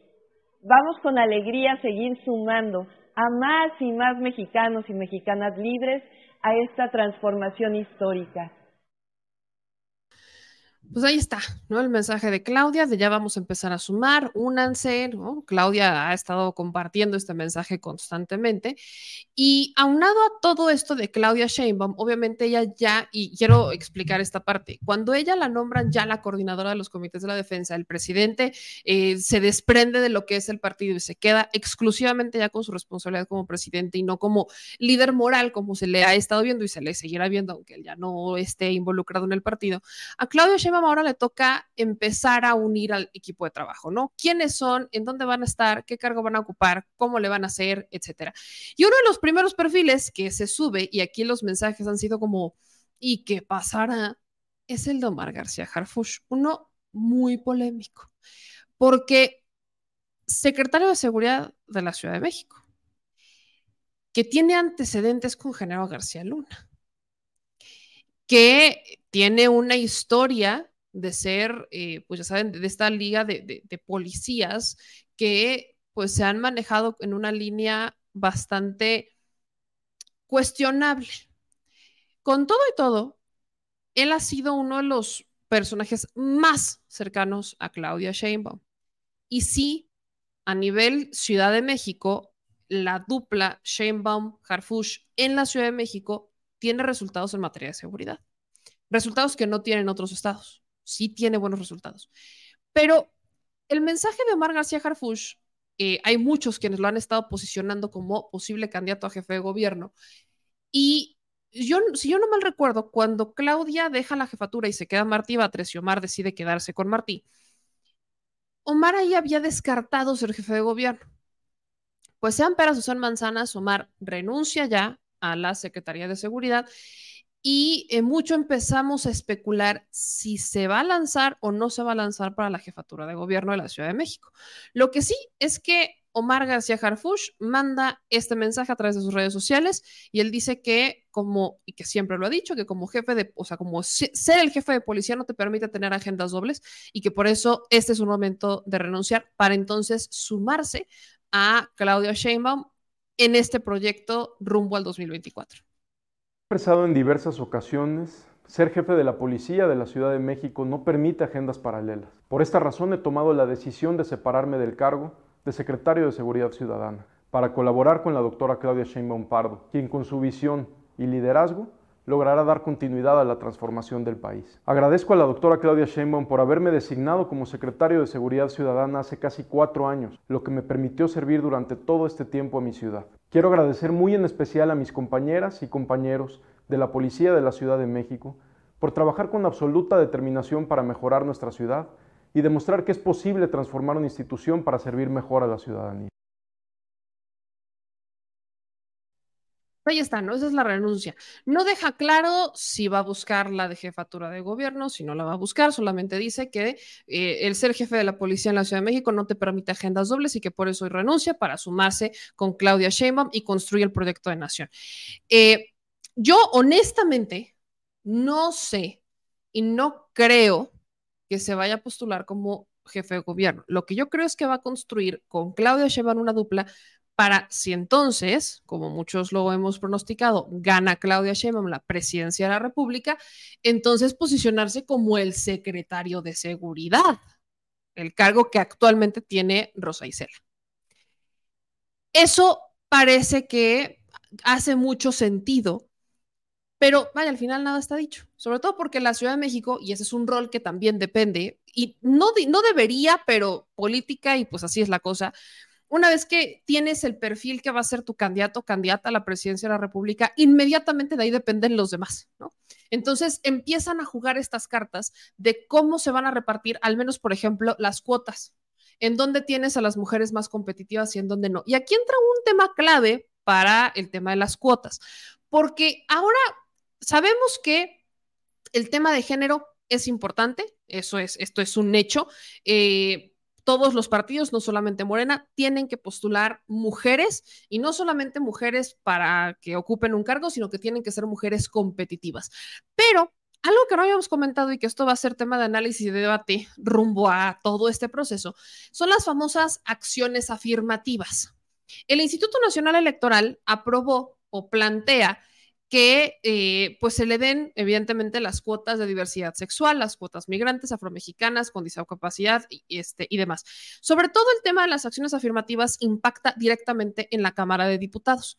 Entonces, ahora que Claudia Sheinbaum, al menos esto en, en Morena PT Verde, es la candidata o será la candidata, de ella va a depender eh, mucho de cómo se van a ir construyendo estos perfiles, ¿no? Sobre todo el tema de las cuotas. Con Morena no hay tanto tema. Yo donde sí creo que la van a padecer muchísimo y van a parir chayotes es en el PRIPAN PRD, porque si bien tienen una candidata que podría cumplir con estas cuotas, ¿qué, qué van a hacer con la cuota indígena? So, Xochitl no la cubre sola, ¿eh? No, no, no, no funciona así. Y eh, hay una bonita tradición del PAN, sobre todo en la Cámara de Diputados, de andar este, solicitando registros de personas que ni siquiera son ni pertenecen a las comunidades indígenas, pero sí les andan comprando sus cartitas de acreditación. La bronca no va a ser ya ni siquiera la cuota indígena, ¿eh? La cuota va a ser que ahora también tienen que incluir dentro de los candidatos personas en situación de pobreza. ¿Cómo le van a hacer? Esto lo tendremos, lo voy a abordar más, lo voy a abordar en otros programas porque, o sea, estas acciones afirmativas, eh, en ciertos, por ejemplo, a los migrantes tienes que meterlos en pluri porque no los vas a traer a hacer campaña. Y parece que para las personas en situación de pobreza vas a hacer igual, los vas a meter en pluri. ¿Cómo le van a hacer? Me está dando mucho pendiente. ¿Cómo? Ah, ahí se, se abre una puerta para que puedan cometer hasta fraudes, ¿eh? Porque para acreditar que eres una persona en situación de pobreza, que, el partido está cumpliendo con la cuota, con esta este, acción afirmativa, tiene que presentar tus estados de cuenta bancarios, tienen que acreditar que eres una persona en situación de pobreza.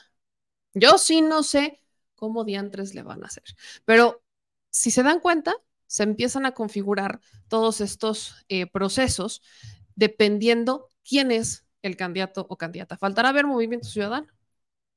¿Será Marcelo? ¿Será mujer? ¿Será melón? ¿Será sandía? ¿Será la del otro día? Habrá que ver. Y hablando de la Ciudad de México, óigame usted. La niña de los ojos del señor productor formaliza que es que quiere, literal, ser la próxima candidata a jefa de gobierno. Sí, estoy hablando de nada más y nada menos que Sandrita Cuevas. Sandrita Cuevas dice, quítate que ahí te voy. Sandrita Cuevas ya, este, pues da una rueda de prensa en la que este, formaliza su intención de convertirse en candidata del frente. Y yo, o sea, vi este tuit de Tania en redes sociales y dije, literal, sí es. Por acá Sandra Cuevas dijo que va a solicitar licencia del Cuauhtémoc para irse a buscar la candidatura del frente. Y por aquí me imaginé a la gente de la alcaldía, literal, como esta cena que usted está viendo. Así la vi. Así me imagino a todos los de la alcaldía Cuauhtémoc en este momento con una cara de se logró. Tarde, pero se logró. Sí, se pudo. Me imagino que ya solamente están esperando que Sandra Cuevas se vaya. Ya solamente están esperando que Sandra Cuevas formalice las solicitudes de licencia y se vaya. Y por acá van a salir a hacer pachangón, sonideros, la kermés, eventos culturales, todo lo que no han podido hacer porque la señora no le gustan los pobres. Ya veo ese momento. Si la organizan, invítenme y alegremente voy a bailar con ustedes. Ya me imagino Garibaldi, que por cierto Sandra Cuevas cerró para un evento privado hoy, ¿verdad? Pero, para un evento personal o de la de promoción política, de, ah, ya empiezan las fiestas patrias. Bueno, ya me imagino a los mariachis esperando al momento en que Sandra Cuevas diga, adiós, para sacar tremendo fiestón. Pero que no crean que nos va a durar mucho la fiesta. Quiero que escuchen a Sandra Cuevas a la señora, que todavía es alcaldesa de la Cuauhtémoc, no solamente quiere ser candidata, sino que está poniéndole las reglas al PRI-PAN-PRD. O, sea, casi casi es, yo voy a ser tu candidata, más bien yo, tú me vas a ser candidata, pero vas a tener que cumplir con estos requisitos. ¿Por qué? Porque lo digo yo. Escuchen.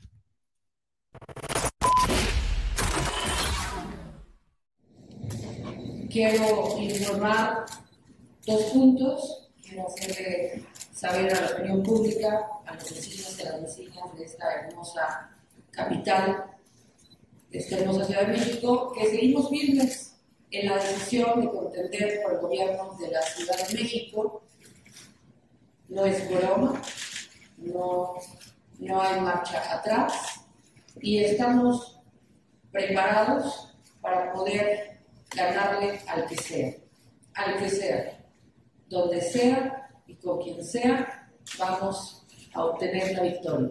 Es por esa razón que quiero anunciarles que en unos días vamos a presentar eh, la solicitud de licencia para poder salir a territorio en donde mejor se trabaja.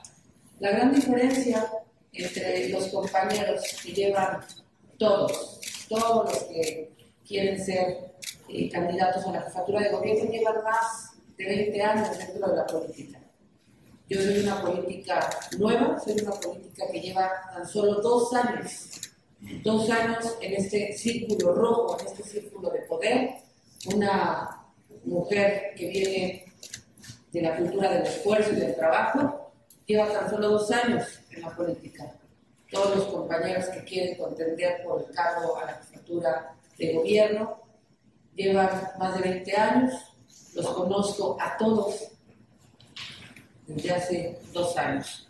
Entonces, estamos listos y por esa razón también quiero eh, exponerles que voy a presentar mi propuesta para la elección de candidato y candidata a la jefatura de gobierno por la Ciudad de México a la Ciudad de México por el Frente Amplio.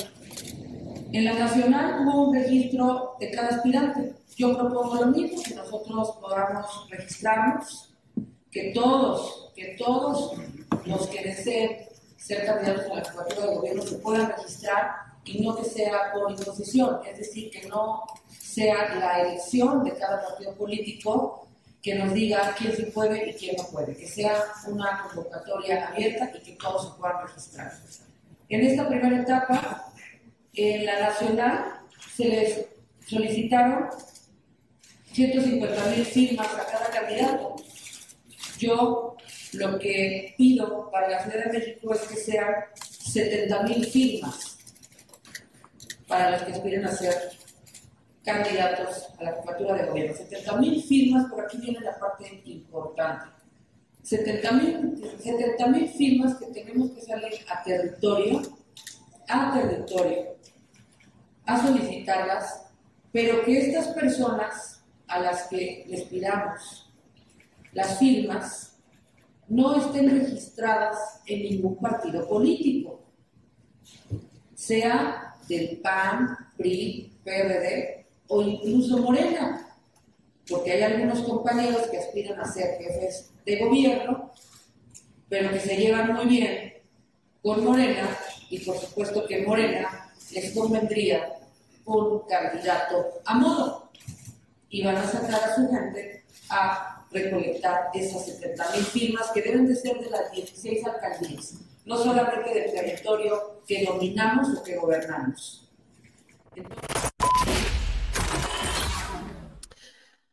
Ah, mira, porque será, o sea, si ella no queda, ya va avisando que va a ser por culpa de Morena. Pero, a ver, Sandra Cuevas no dijo hace unos meses que ella ya no quería porque quería ser secretaria de seguridad. Y empezó a hacer como todos estos operativos bien armados, cerrando las calles con las motos y el TikTok. ¿No funcionó? Ok. Lo peor es que no creo que le vaya a funcionar esta propuestita ni con el PRI, porque recordemos que la alianza se compone todavía de tres partidos, PAN, PRI y PRD. Y al menos con uno de ellos ya tiene broncas, y es el PRI.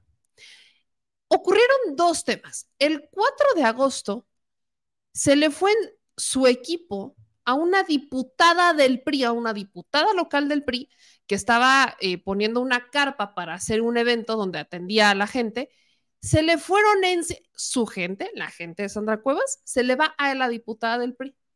Y luego, el 27 de agosto, se acordarán de esta marcha en contra de los libros y no sé qué, otra diputada, pero ella es federal, se le va encima a Sandra Cuevas y le dice que ni se haga ilusiones porque no la van, y ahí pensaban que Sandra Cuevas buscaba reelegirse. Y esta diputada que se llama Cintia le dice, ni te hagas ilusiones porque no te vamos a reelegir. Quiero que ustedes escuchen estos dos gloriosos momentos que a Sandra Cuevas parece que se le olvidaron porque ya saben que eso de vender tantos dulces para tener tantos doctorados en universidades por 10 países que nunca has recorrido y que no existen tus doctorados, le afectó y le dio amnesia. Pero aquí estamos para recordarle amablemente porque está un poquito complicado que al menos el PRI le diga, claro que sí, Sandrita si vender gelatinas jala, vender dulces también. Como que no se, no, casi ni se notó que te viste bien aprovechada y falsa. Pero dejemos que sea el propio PRI, dos diputadas del PRI, las que le recuerden a Sandra que no es tan fácil como quiere.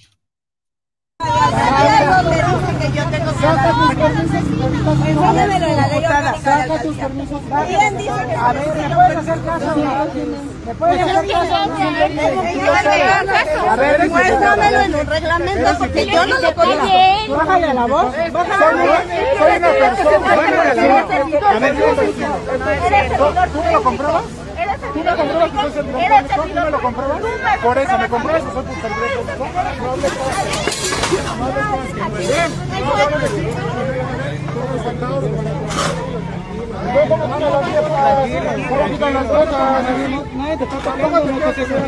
La última.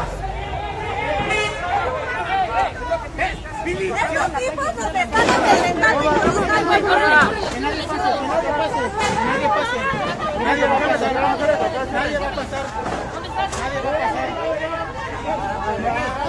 ¡Ey, ey, ey, ey! ¡Ey, suéltalo! Eso es lo que provoca. Eso es lo que provoca. Eso es lo que provoca. Nos está O la quitas o me la llevo. Nos está golpeando. Sácalo para acá. Nos está golpeando. Eso es lo que. Eso que está haciendo la alcaldía. Haz las cosas bien. Haz las cosas bien. Haz las cosas bien. Haz las cosas bien. Pon el ejemplo y haz las cosas bien. Nos está golpeando. ¿En serio la alcaldía está mandando a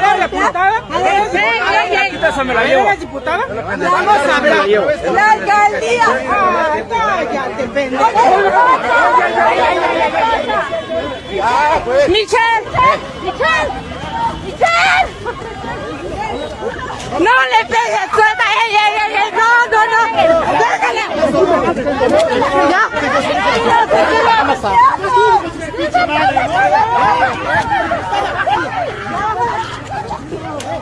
¡Déjalo, güey! ¡Sí!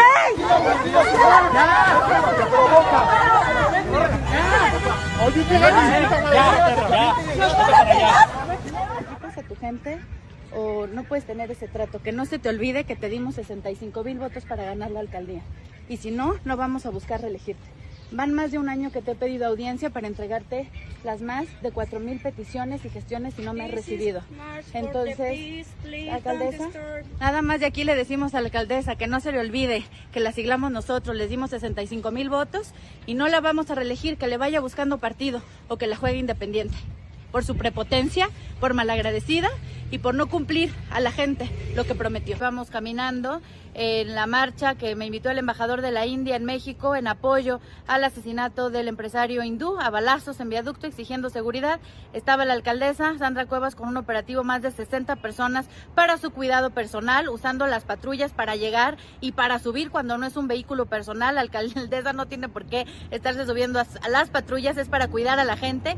Y bueno, pues eh, le decimos, nos empezó a bloquear con su equipo, le pedí que por favor quitara su equipo para poder caminar, no lo hizo. Entonces, bueno, pues le, advertí que por su prepotencia y arrogancia, la Alianza Va por México no la va a siglar para que se reelija. Si se quiere reelegir, pues que busque otro partido, que le pida perdón a Morena o que sea independiente, porque la Alianza va por México no, no le vamos a dar su reelección. Si se cree muy lista y cree que pueda sola, adelante, que se la juegue, que sea independiente y ya la veremos en un año donde Uh. Usted acaba de escuchar dos incidentes que tuvo Sandra Cuevas con diputadas del PRI. Yo no sé cómo quiere Sandra Cuevas llegar a imponer sus reglas y decir aquí manda la señora. Neta. Así que todo parece indicar que la fiesta que estamos este, motivando que ocurra en la alcaldía Cuauhtémoc una vez que Sandra pida su licencia va a durar poco pero al menos va a ser un respiro de aire fresco para que después llegue y se vaya, ¿no? Porque tampoco es como que le vea mucho futuro a Sandra Cuevas buscando la reelección, buscando cualquier otro cargo público, no le va a dar. Y, sobre todo porque ahora Ricardo Monreal quiere ser candidato, entonces, ¿qué va a hacer? ¿Se va a pelear con su amiguí? Ay, Sandrita. Yo creo que en vez de ir a pedirle gracias o más bien darle gracias al ángel de la independencia, te deberías de ir de rodillas, pero a la basílica, a ver si te hacen algún milagro, de algo, no sé, cambiarte el labial, no sé, uno que no se despinte, no, no sé, quizás eso sea un poco más factible a andar queriendo ser jefa de gobierno de la Ciudad de México, pero cada quien y sus sueños guajiros o no. Se vale soñar. De aquí a que se te cumpla, hay un largo camino que Sandrita no va a recorrer. Y bueno, me voy a otro tema, que este es, este es un tema que ha estado generando mucho eco en redes sociales y quiero profundizar un poco. Es un tema relacionado con Puebla.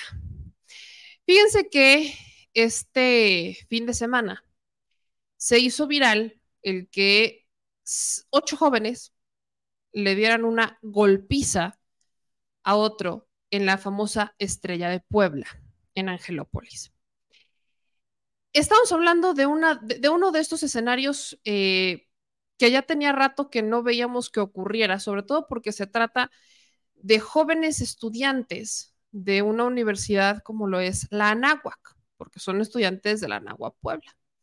Entonces, están estos jóvenes salen de una fiesta en la isla de Angelópolis y esta es la imagen que empieza a circular, ¿no? Eh, obviamente es un video, pero gracias a Dios esta imagen está bastante borrosa y ahí se puede ver a todos estos jóvenes montoneros, cobardes, írsele a otro encima. La grabación se hace viral en las redes sociales. No solamente genera una indignación, sino que te empiezas a cuestionar qué diablos nos está pasando como sociedad. De acuerdo con la tía de Neto, que es el joven al que agreden, él eh, fue hospitalizado porque recibió muchos golpes, entre ellos una patada en la cabeza cuando ya estaba en el piso, la cual lo deja inconsciente.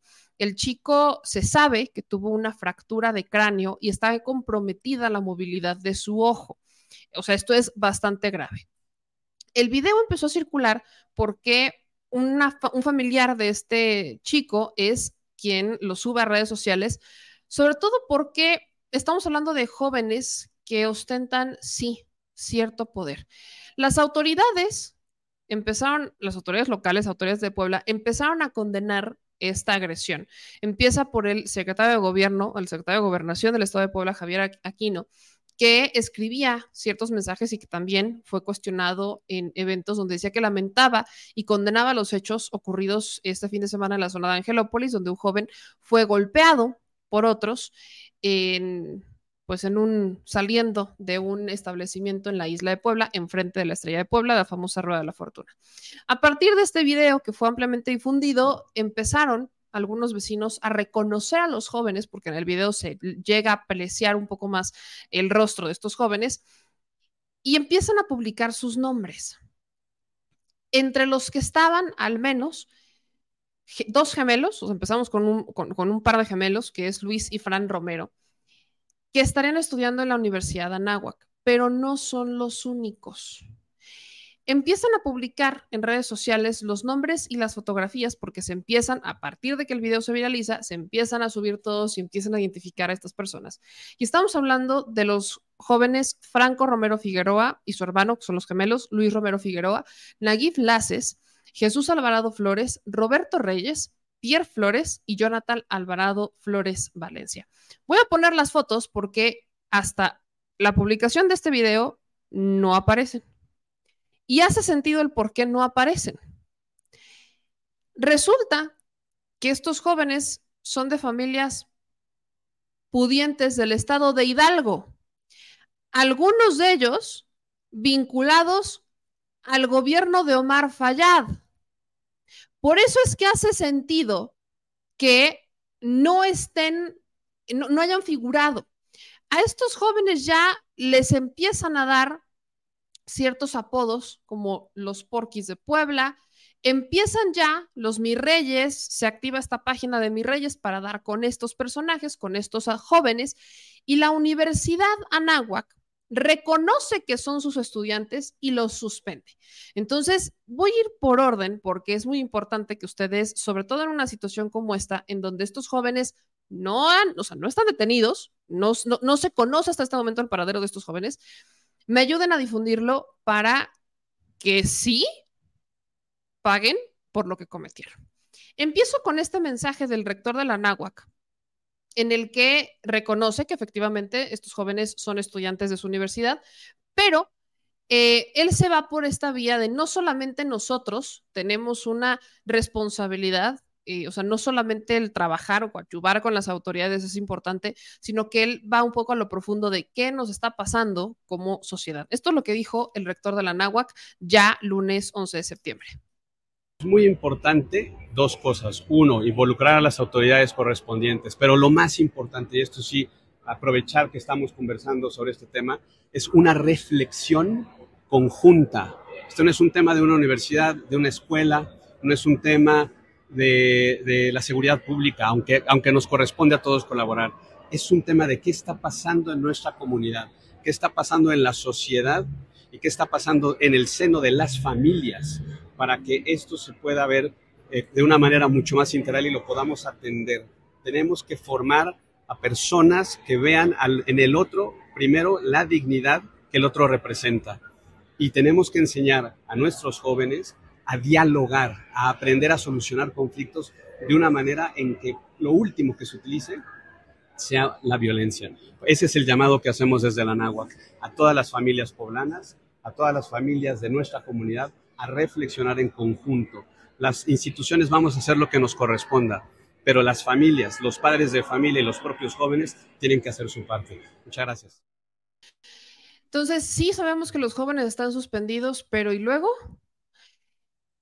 O sea, en el video que no lo voy a poner, se alcanza a gritar, o sea, son estos jóvenes, evidentemente están en un estado etílico, sí estaban tomados, y eso no es justificación para esto. Eso, eso de vamos a resolver los conflictos, hay que enseñarles a resolver conflictos. No, no entiendo, sí hay que enseñarles a los jóvenes a resolver conflictos, pero es que esto no, va, no queda solamente en enséñales a los hijos a que resuelvan conflictos hablando. Estaban en un claro estado de ebriedad y se alcanza a escuchar ¿no? Que uno de estos jóvenes amenazaba al que estaban golpeando porque fueron todos contra uno, gritándole, te voy a reventar la botella. Otro que decía, no se vuelvan a meter con nosotros. Y al final una mujer decía, ya, ya, perdón. Y a continuación, pues todo el grupo de los agresores termina y se retira.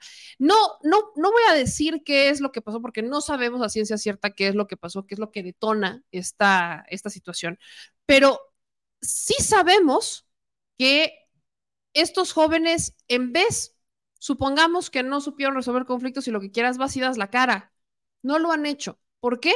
Porque están involucrados o son hijos de gente con poder en el estado de Hidalgo. Y ahí es en donde entra la declaración del gobernador del estado de Hidalgo, Menchaca, en la que dice que tienen conocimiento de la situación y que el fiscal, sabemos que se trata de Santiago Nieto, el fiscal interino, el procurador interino del estado de Hidalgo, eh, se está encargando de investigar y de darle seguimiento a el paradero de estos jóvenes. El doctor Santiago Nieto ya se pusieron en contacto institucionalmente y todo lo que sea necesario. Es muy lamentable eh, el, hecho y es mucho más lamentable que estén involucrados o que se mencionen que están involucrados paisanos nuestros. Siempre vamos a rechazar la violencia y estos actos cobardes. No, no, no, no. Eh, es, un, es reiterado, es reiterado el, compromiso lo acabo de decir en el informe de gobierno, que sobre la ley nada, sobre la ley nadie. Y eh, es lamentable porque eh, el hecho de que alguien, algún familiar cometa o esté involucrado en un acto de esta naturaleza, pues eh, digamos, el implicarle responsabilidad a toda la, a toda la familia, pues es injusto. Sin embargo, lo que sí debe dejar, dejarse absolutamente claro es que ninguna influencia o ningún, ningún puesto público o posición social implica tener eh, impunidad. Eso ya se ha demostrado. Imagínense si están siendo eh, procesados o con carpetas funcionarios eh, públicos o exfuncionarios de alto nivel, pues eso quiere decir que cualquier persona, no importando ni su posición económica ni su trayectoria política, puede estar ajeno a a someterse al rigor de la ley. Para los que no han logrado todavía cachar esto, sí, la situación ocurre en Puebla, pero los juniors que golpearon a Ernesto son del estado de Hidalgo. En Puebla, muchos, es como Puebla se ha consolidado como una ciudad para, un, estado para universitarios, particularmente la capital, y llegan de todos los estados. Esta es una de las este, este, este, es justamente uno de los casos. Es por eso que en tanto las autoridades de Puebla como las de Hidalgo están trabajando juntos, porque ahí les va. Al menos los gemelos, ¿no? Que son los principales que se ubican, parece que son hijos de Adriana Flores. Adriana Flores, en el estado de Hidalgo, la conocerán un poco más, pero Adriana Flores es presidenta de la Asociación Mexicana de Mujeres Empresarias en el estado de Hidalgo. Entonces, aquí al menos eh, dos, sus hijos, son los que aparecen en el video propinándole esta golpiza a Ernesto Calderón. Estamos hablando de este es un primer caso. ¿Qué otro caso se ubica dentro de todo esto? El de Nayib Laces. Este joven, que también aparece en el video, su papá, Nayib Laces, ha sido contratista, ¿no? Y aquí están estos, eh, estos contratos, ¿no? En donde el ingeniero Nayib Laces Castillo es propietario de una empresa que ha sido o que recibió contratos en la administración de Omar Fayad. Y esto solamente es por encimita, ¿no? Nayib Laces Castillo, que es dueño de la empresa Bola Materiales Construcciones SADCB, estaríamos hablando él, y aquí justamente se ve perfectamente que tuvo contratos con Omar Fayad durante la administración de Omar Fayad. Aquí se ve justamente que fueron entre 2019 entre 2016 y 2019 cuando se dan estos contratos durante la administración del exgobernador Fayad Meneses. Entonces, al menos aquí ya tienen identificados dos padres que, cuyos hijos estuvieron participando dentro de esto. Se, vaya, se sabe que siete de estos ocho jóvenes, sus padres son del estado de Hidalgo. Con las redes sociales fue posible identificarlos, pero hasta el momento no se conoce su paradero. No sabemos en dónde están. Entonces, es por eso la importancia de informar esto y de comunicárselo a toda la audiencia, porque estos juniors, en un claro estado de ebriedad, prácticamente dejan sin vida a otro joven. Prácticamente lo matan. No sabemos con qué secuelas quedará, porque le fracturan el cráneo y el ojo está en riesgo. Entonces, aquí nosotros lo que sí, pues estamos eh, pues pidiéndole a toda la audiencia es que si usted sabe quiénes son, si usted los ubica, si usted los conoce, pues informe, vaya, se comunique con las autoridades y se pueda dar con este paradero para esclarecer los hechos y para que se haga justicia. Porque no por ser hijos de empresarios, no por ser hijos de exfuncionarios en el estado de Hidalgo, no se les va a juzgar y se les va a proteger. Que esa maldita, esa maldita costumbre de andar protegiendo a juniors, se les vaya quitando. No es el único caso. Hemos visto cómo han archivado expedientes en contra de juniors, como el caso, por ejemplo, del hijo de Javier Lozano. Y esto ocurre en la Ciudad de México. No se pueden estar archivando estos expedientes porque son juniors. Si cometieron un delito, pues ni modo que den la cara. Claramente tienen para pagar abogados, que den la cara y que se compruebe, se deslinden responsabilidades y entonces se haga justicia. Y vámonos con temas internacionales porque todavía nos queda uno más antes de irnos y este tampoco es una muy buena noticia. Así que gracias a todos los que nos están viendo, ya estamos en la recta final de este programa, pero vamos a hablar sobre un ataque armado que ocurrió en la madrugada también del sábado 9 de septiembre contra una caravana de migrantes y turistas procedentes de Estados Unidos. Ahí les van las imágenes porque también tenemos las fotografías de lo que ocurrió. Esta caravana estaba compuesta por 20 personas, 16 con nacionales y 4 estadounidenses que viajaban en dos camionetas, una urban y una pick-up. Habían cruzado de Texas y circulaban por la carretera ribereña en su camino a Nuevo León cuando fueron interceptados por los delincuentes quienes abrieron fuego. Los agresores, según reportes, se desplazaban en vehículos monstruo con blindaje artesanal y uno de ellos embistió a una de las camionetas que jalaba un remolque repleto de ropa de paca. La vocería de la seguridad de gobierno, del gobierno estatal informó que las nueve personas que resultaron heridas por arma de fuego fueron llevadas a territorio estadounidense para ser atendidas en hospitales de Texas.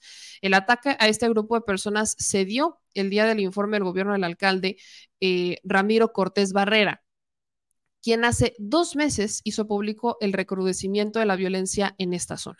Además, el desplazamiento forzado de decenas de familias del poblado, en los guerra a causa de los enfrentamientos y el acoso de los cárteles del noreste y del Golfo que se ha convertido en el terror de esta zona. La información recabada por medios locales indica que los afectados eran comerciantes que no quisieron pagar cuota por la mercancía que ingresaron para venderla en territorio mexicano y esto ocurre en el municipio fronterizo de Miguel Alemán en Tamaulipas. Entonces, eh, les queríamos compartir esta información para que tomen sus precauciones y obviamente seguiremos informando una vez que se tengan mayores, este, pues más información al respecto de esta situación. Vámonos con sus comentarios. Dicen por acá. Hosni, Jessie le contesta a Hosni que ella estaba estudiando aún, pero afuera y ya era activista. No sé de quién hablan, pero supongo que de Sheinbaum, por lo que entiendo. Dicen aquí en otros comentarios, Javier Sánchez, eh, que tengas bonito sueño y que Cristo vele tu sueño, bebé. Muchas gracias. Dice Jesse, y cuando empezó su trayectoria política fue desde la izquierda y fue con AMLO. Aquí en otros comentarios dice Gismore, en Tlaxcala te mandan a los granaderos si te manifiestas a favor del pueblo. ¿Qué está pasando con gobernadoras vestidas de morenista que, por cierto, salieron del PRI? Muy buena pregunta, muy buena pregunta, por eso aguas, y ahí es donde nos tenemos que involucrar desde el procedimiento. Alfredo Ali nos manda 10 dólares de super chat y dice, Noroña es un señorón, siempre ha sido firme, congruente y estudiado, solo que el mundo no está listo para su política, le tienen miedo a su izquierda y él mismo lo dijo. Marisa Olivares nos manda 20 dólares de super chat, dice saludos desde Maryland, nos gusta mucho tu programa informativo, eres muy profesional. Muchísimas gracias Marisa, un abrazo hasta Maryland. José David Sergio Martínez Espinosa nos manda 100 pesitos de super chat y dice, buenas noches, meme, te envío mi chayotito, poco, pero con gusto. Saludos. Muchísimas gracias, querido José. Eh, dice Javier, no sabía que eras panista. ¿Por qué tanta publicidad a una enemiga del pueblo? Estás mal, Meme Janet. Es Meme Yamel, pero ok. Los narcopalistas caen muy mal por su racismo y su odio. Yo aquí no le hago publicidad. ¿Se, ven, ¿se, dan cuenta cómo a veces tienden a, a creer que se le está haciendo publicidad a alguien solamente por mencionarlo, aunque sea en una crítica?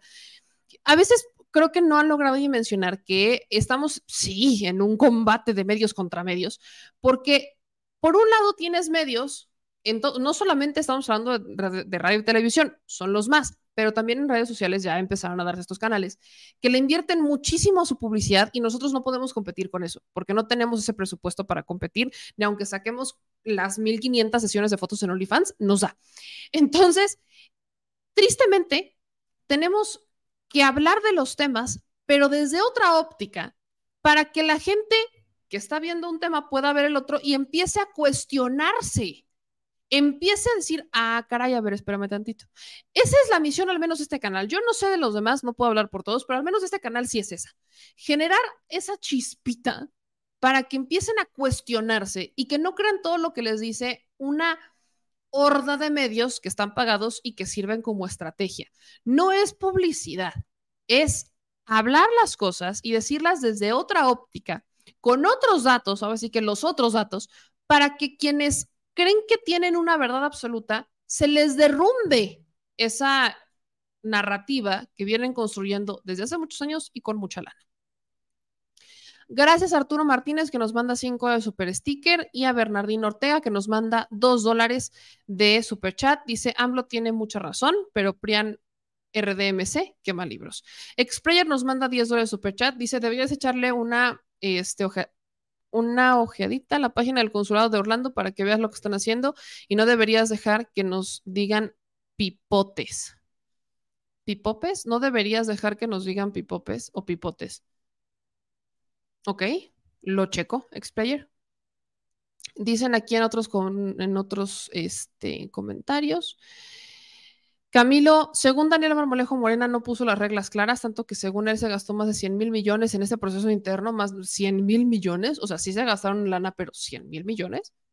Habría que ver, se me hace mucho, muchísimo. Eh, dicen aquí en otros comentarios.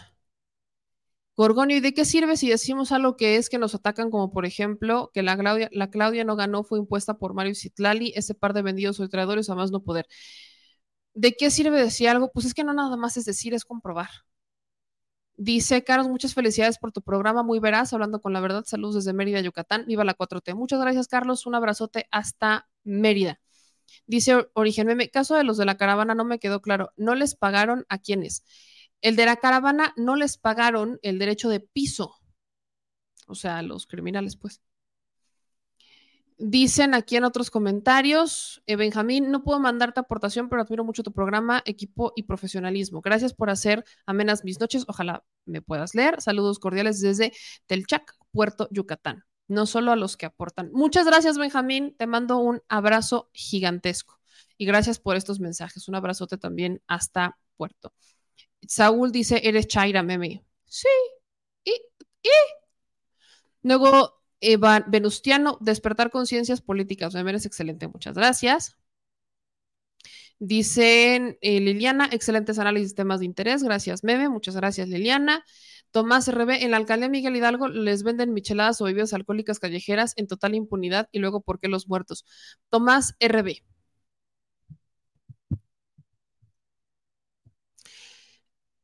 Sí, pero ¿no se supone que Xochitl Galvez las erradicó? Porque dice Xochitl Galvez que la mejor estrategia para erradicar los homicidios es quitar las micheladas adulteradas de establecimientos no regulados. Eso puede funcionar en la Miguel Hidalgo. Puede pero no en todo México te matan por micheladas adulteradas de establecimientos no regulados. O, a poco por eso se mueren en Tamaulipas o en Sinaloa.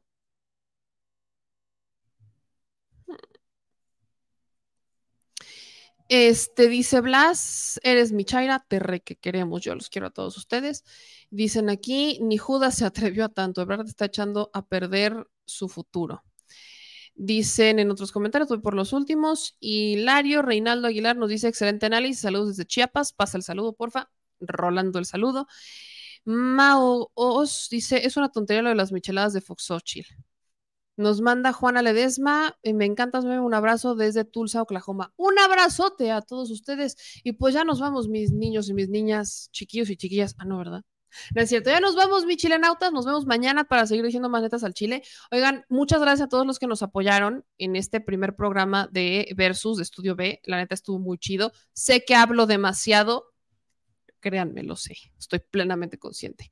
Me voy a regular para el siguiente episodio que se estrena este próximo domingo a las 8.30 de la noche por allá en Estudio B. Así que gracias a todos los que nos ven, nos siguen y comparten. Acuérdense que si ustedes quieren seguirme en todas las redes sociales, ya sacamos esta bonita paginita que se llama Linktree que se las he estado circulando por eh, los por, lo, por, los chats, en donde pueden pues ingresar a todas nuestras redes sociales. Me acabo de dar cuenta que me, me faltó meterlas de Facebook.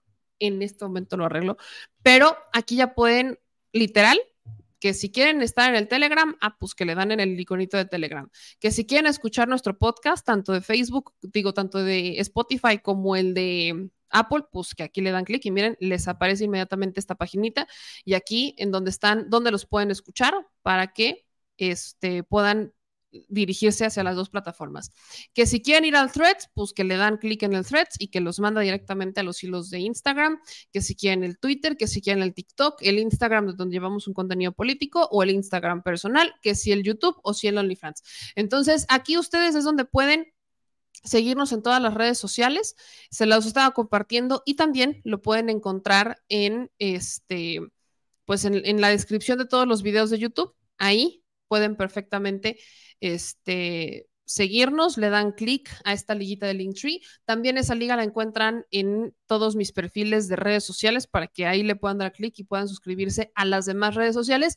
Y si le dan clic aquí donde dice suscribirse a esto de Linktree, les va a avisar cuando tengamos o estemos llenando de contenido alguna de estas plataformas para que también no se lo puedan perder. Entonces, ya saben, mi gente chula, ahí ustedes este, nos pueden ver y escuchar. Y, y espérense, quiero leer esto. Dice, me encanta. Jorge, ¿por qué tú nunca tocaste el tema de los libros de texto? Una cosa es apoyar a AMLO y otra es no advertir de la porquería de libros que hicieron con ideología de género e ideología feminista radical. Empiezo a creer que también es chayotera. La imparcialidad hace un comunicador objetivo. Jorge, ¿y la ignorancia con la que vives no te pesa la cara, hijo mío? Porque sí hablamos de los libros de texto y hablamos mucho de los libros de texto. Me aventé unos eh, TikToks sobre los libros de texto, desmintiendo, explicando algunas cosas. Le dimos cobertura a la primera conferencia, porque creo que todo viene en casa, Jorge.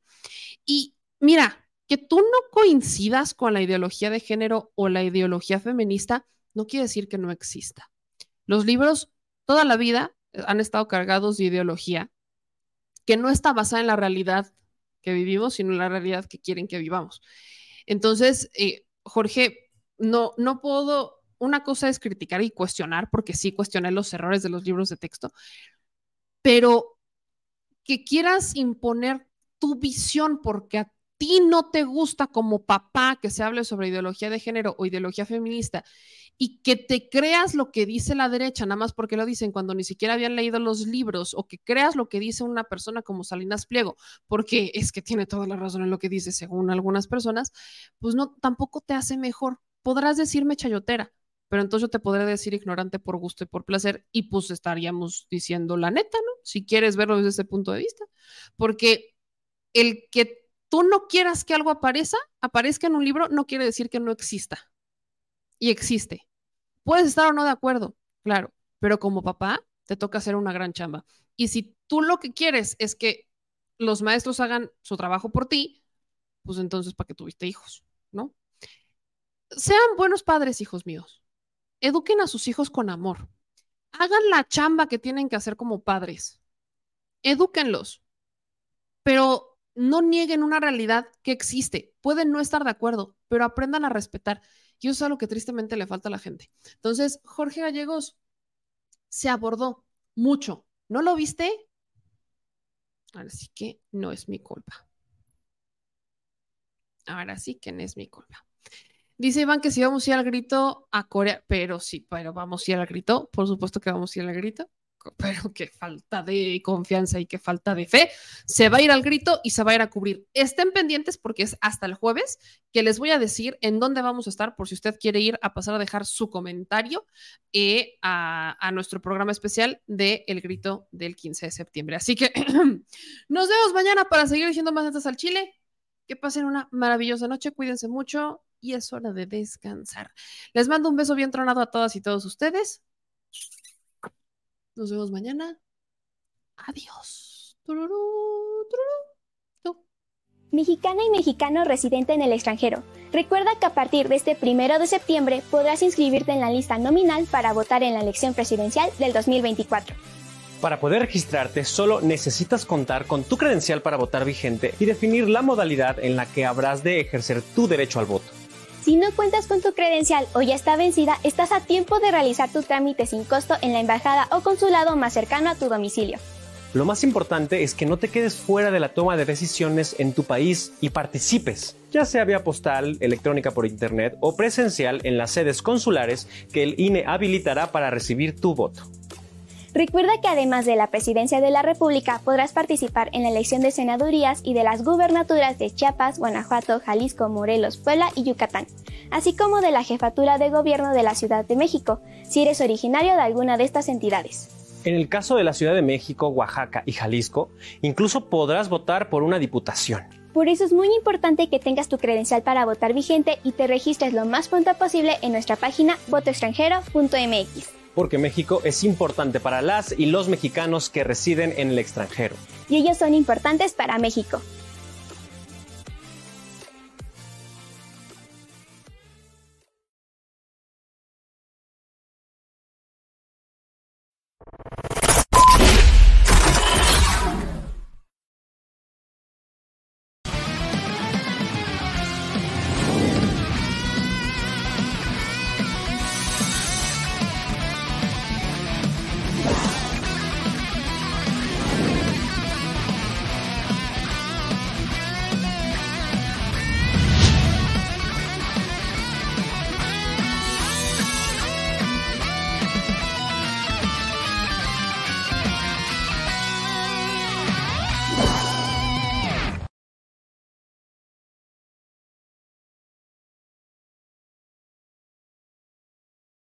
Al Chile, la indiferencia es el peor enemigo de todos y más de los animales. Los últimos datos del INEGI señalan que en México existen cerca de 18 millones de perros y alrededor del 70% viven en las calles, es decir, casi 13 millones han sido abandonados, extraviados o nacieron en las calles. Esto posiciona a México como el primer país de América Latina con mayor índice de perros abandonados y también con mayor indiferencia al tema. El abandono es un fenómeno que afecta a perros y gatos de todo tipo, no entiende de edades o de razas. El 20% de perros y el 11% de gatos abandonados son de pura raza, mientras que el resto son mestizos. Por otro lado, la mayoría de perros y gatos llegan al refugio en la edad adulta, aunque también son recogidos cachorros y animales de edad avanzada. El maltrato animal también está presente y nuestro país aún está en pañales, pese a que se está comenzando a legislar para crear sanciones más severas a quienes cometan ese tipo de delitos. Por eso es importante la participación ciudadana y pedimos tu ayuda. Es hora de dejar de callar y ayudar a darles voz a quienes siempre están ahí para darnos una patita. Educar, esterilizar, identificar, reflexionar y adoptar es básico para revertir la tendencia pero si tú no tienes la posibilidad de adoptar o rescatar, ayuda a diferentes organizaciones que ya lo hacen. Angelitos peludos.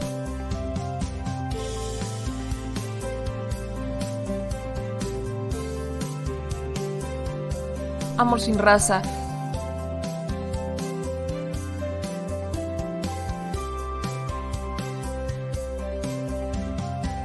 Frida Puebla.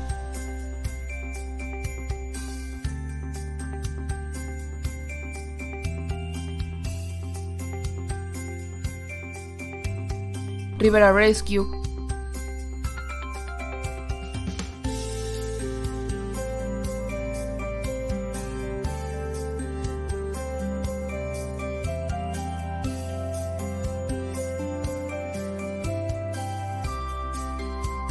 Voz Animal MX.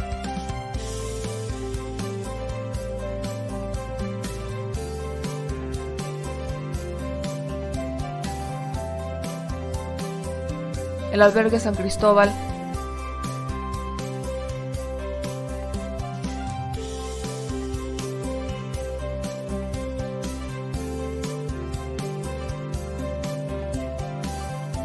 Fundación Toby.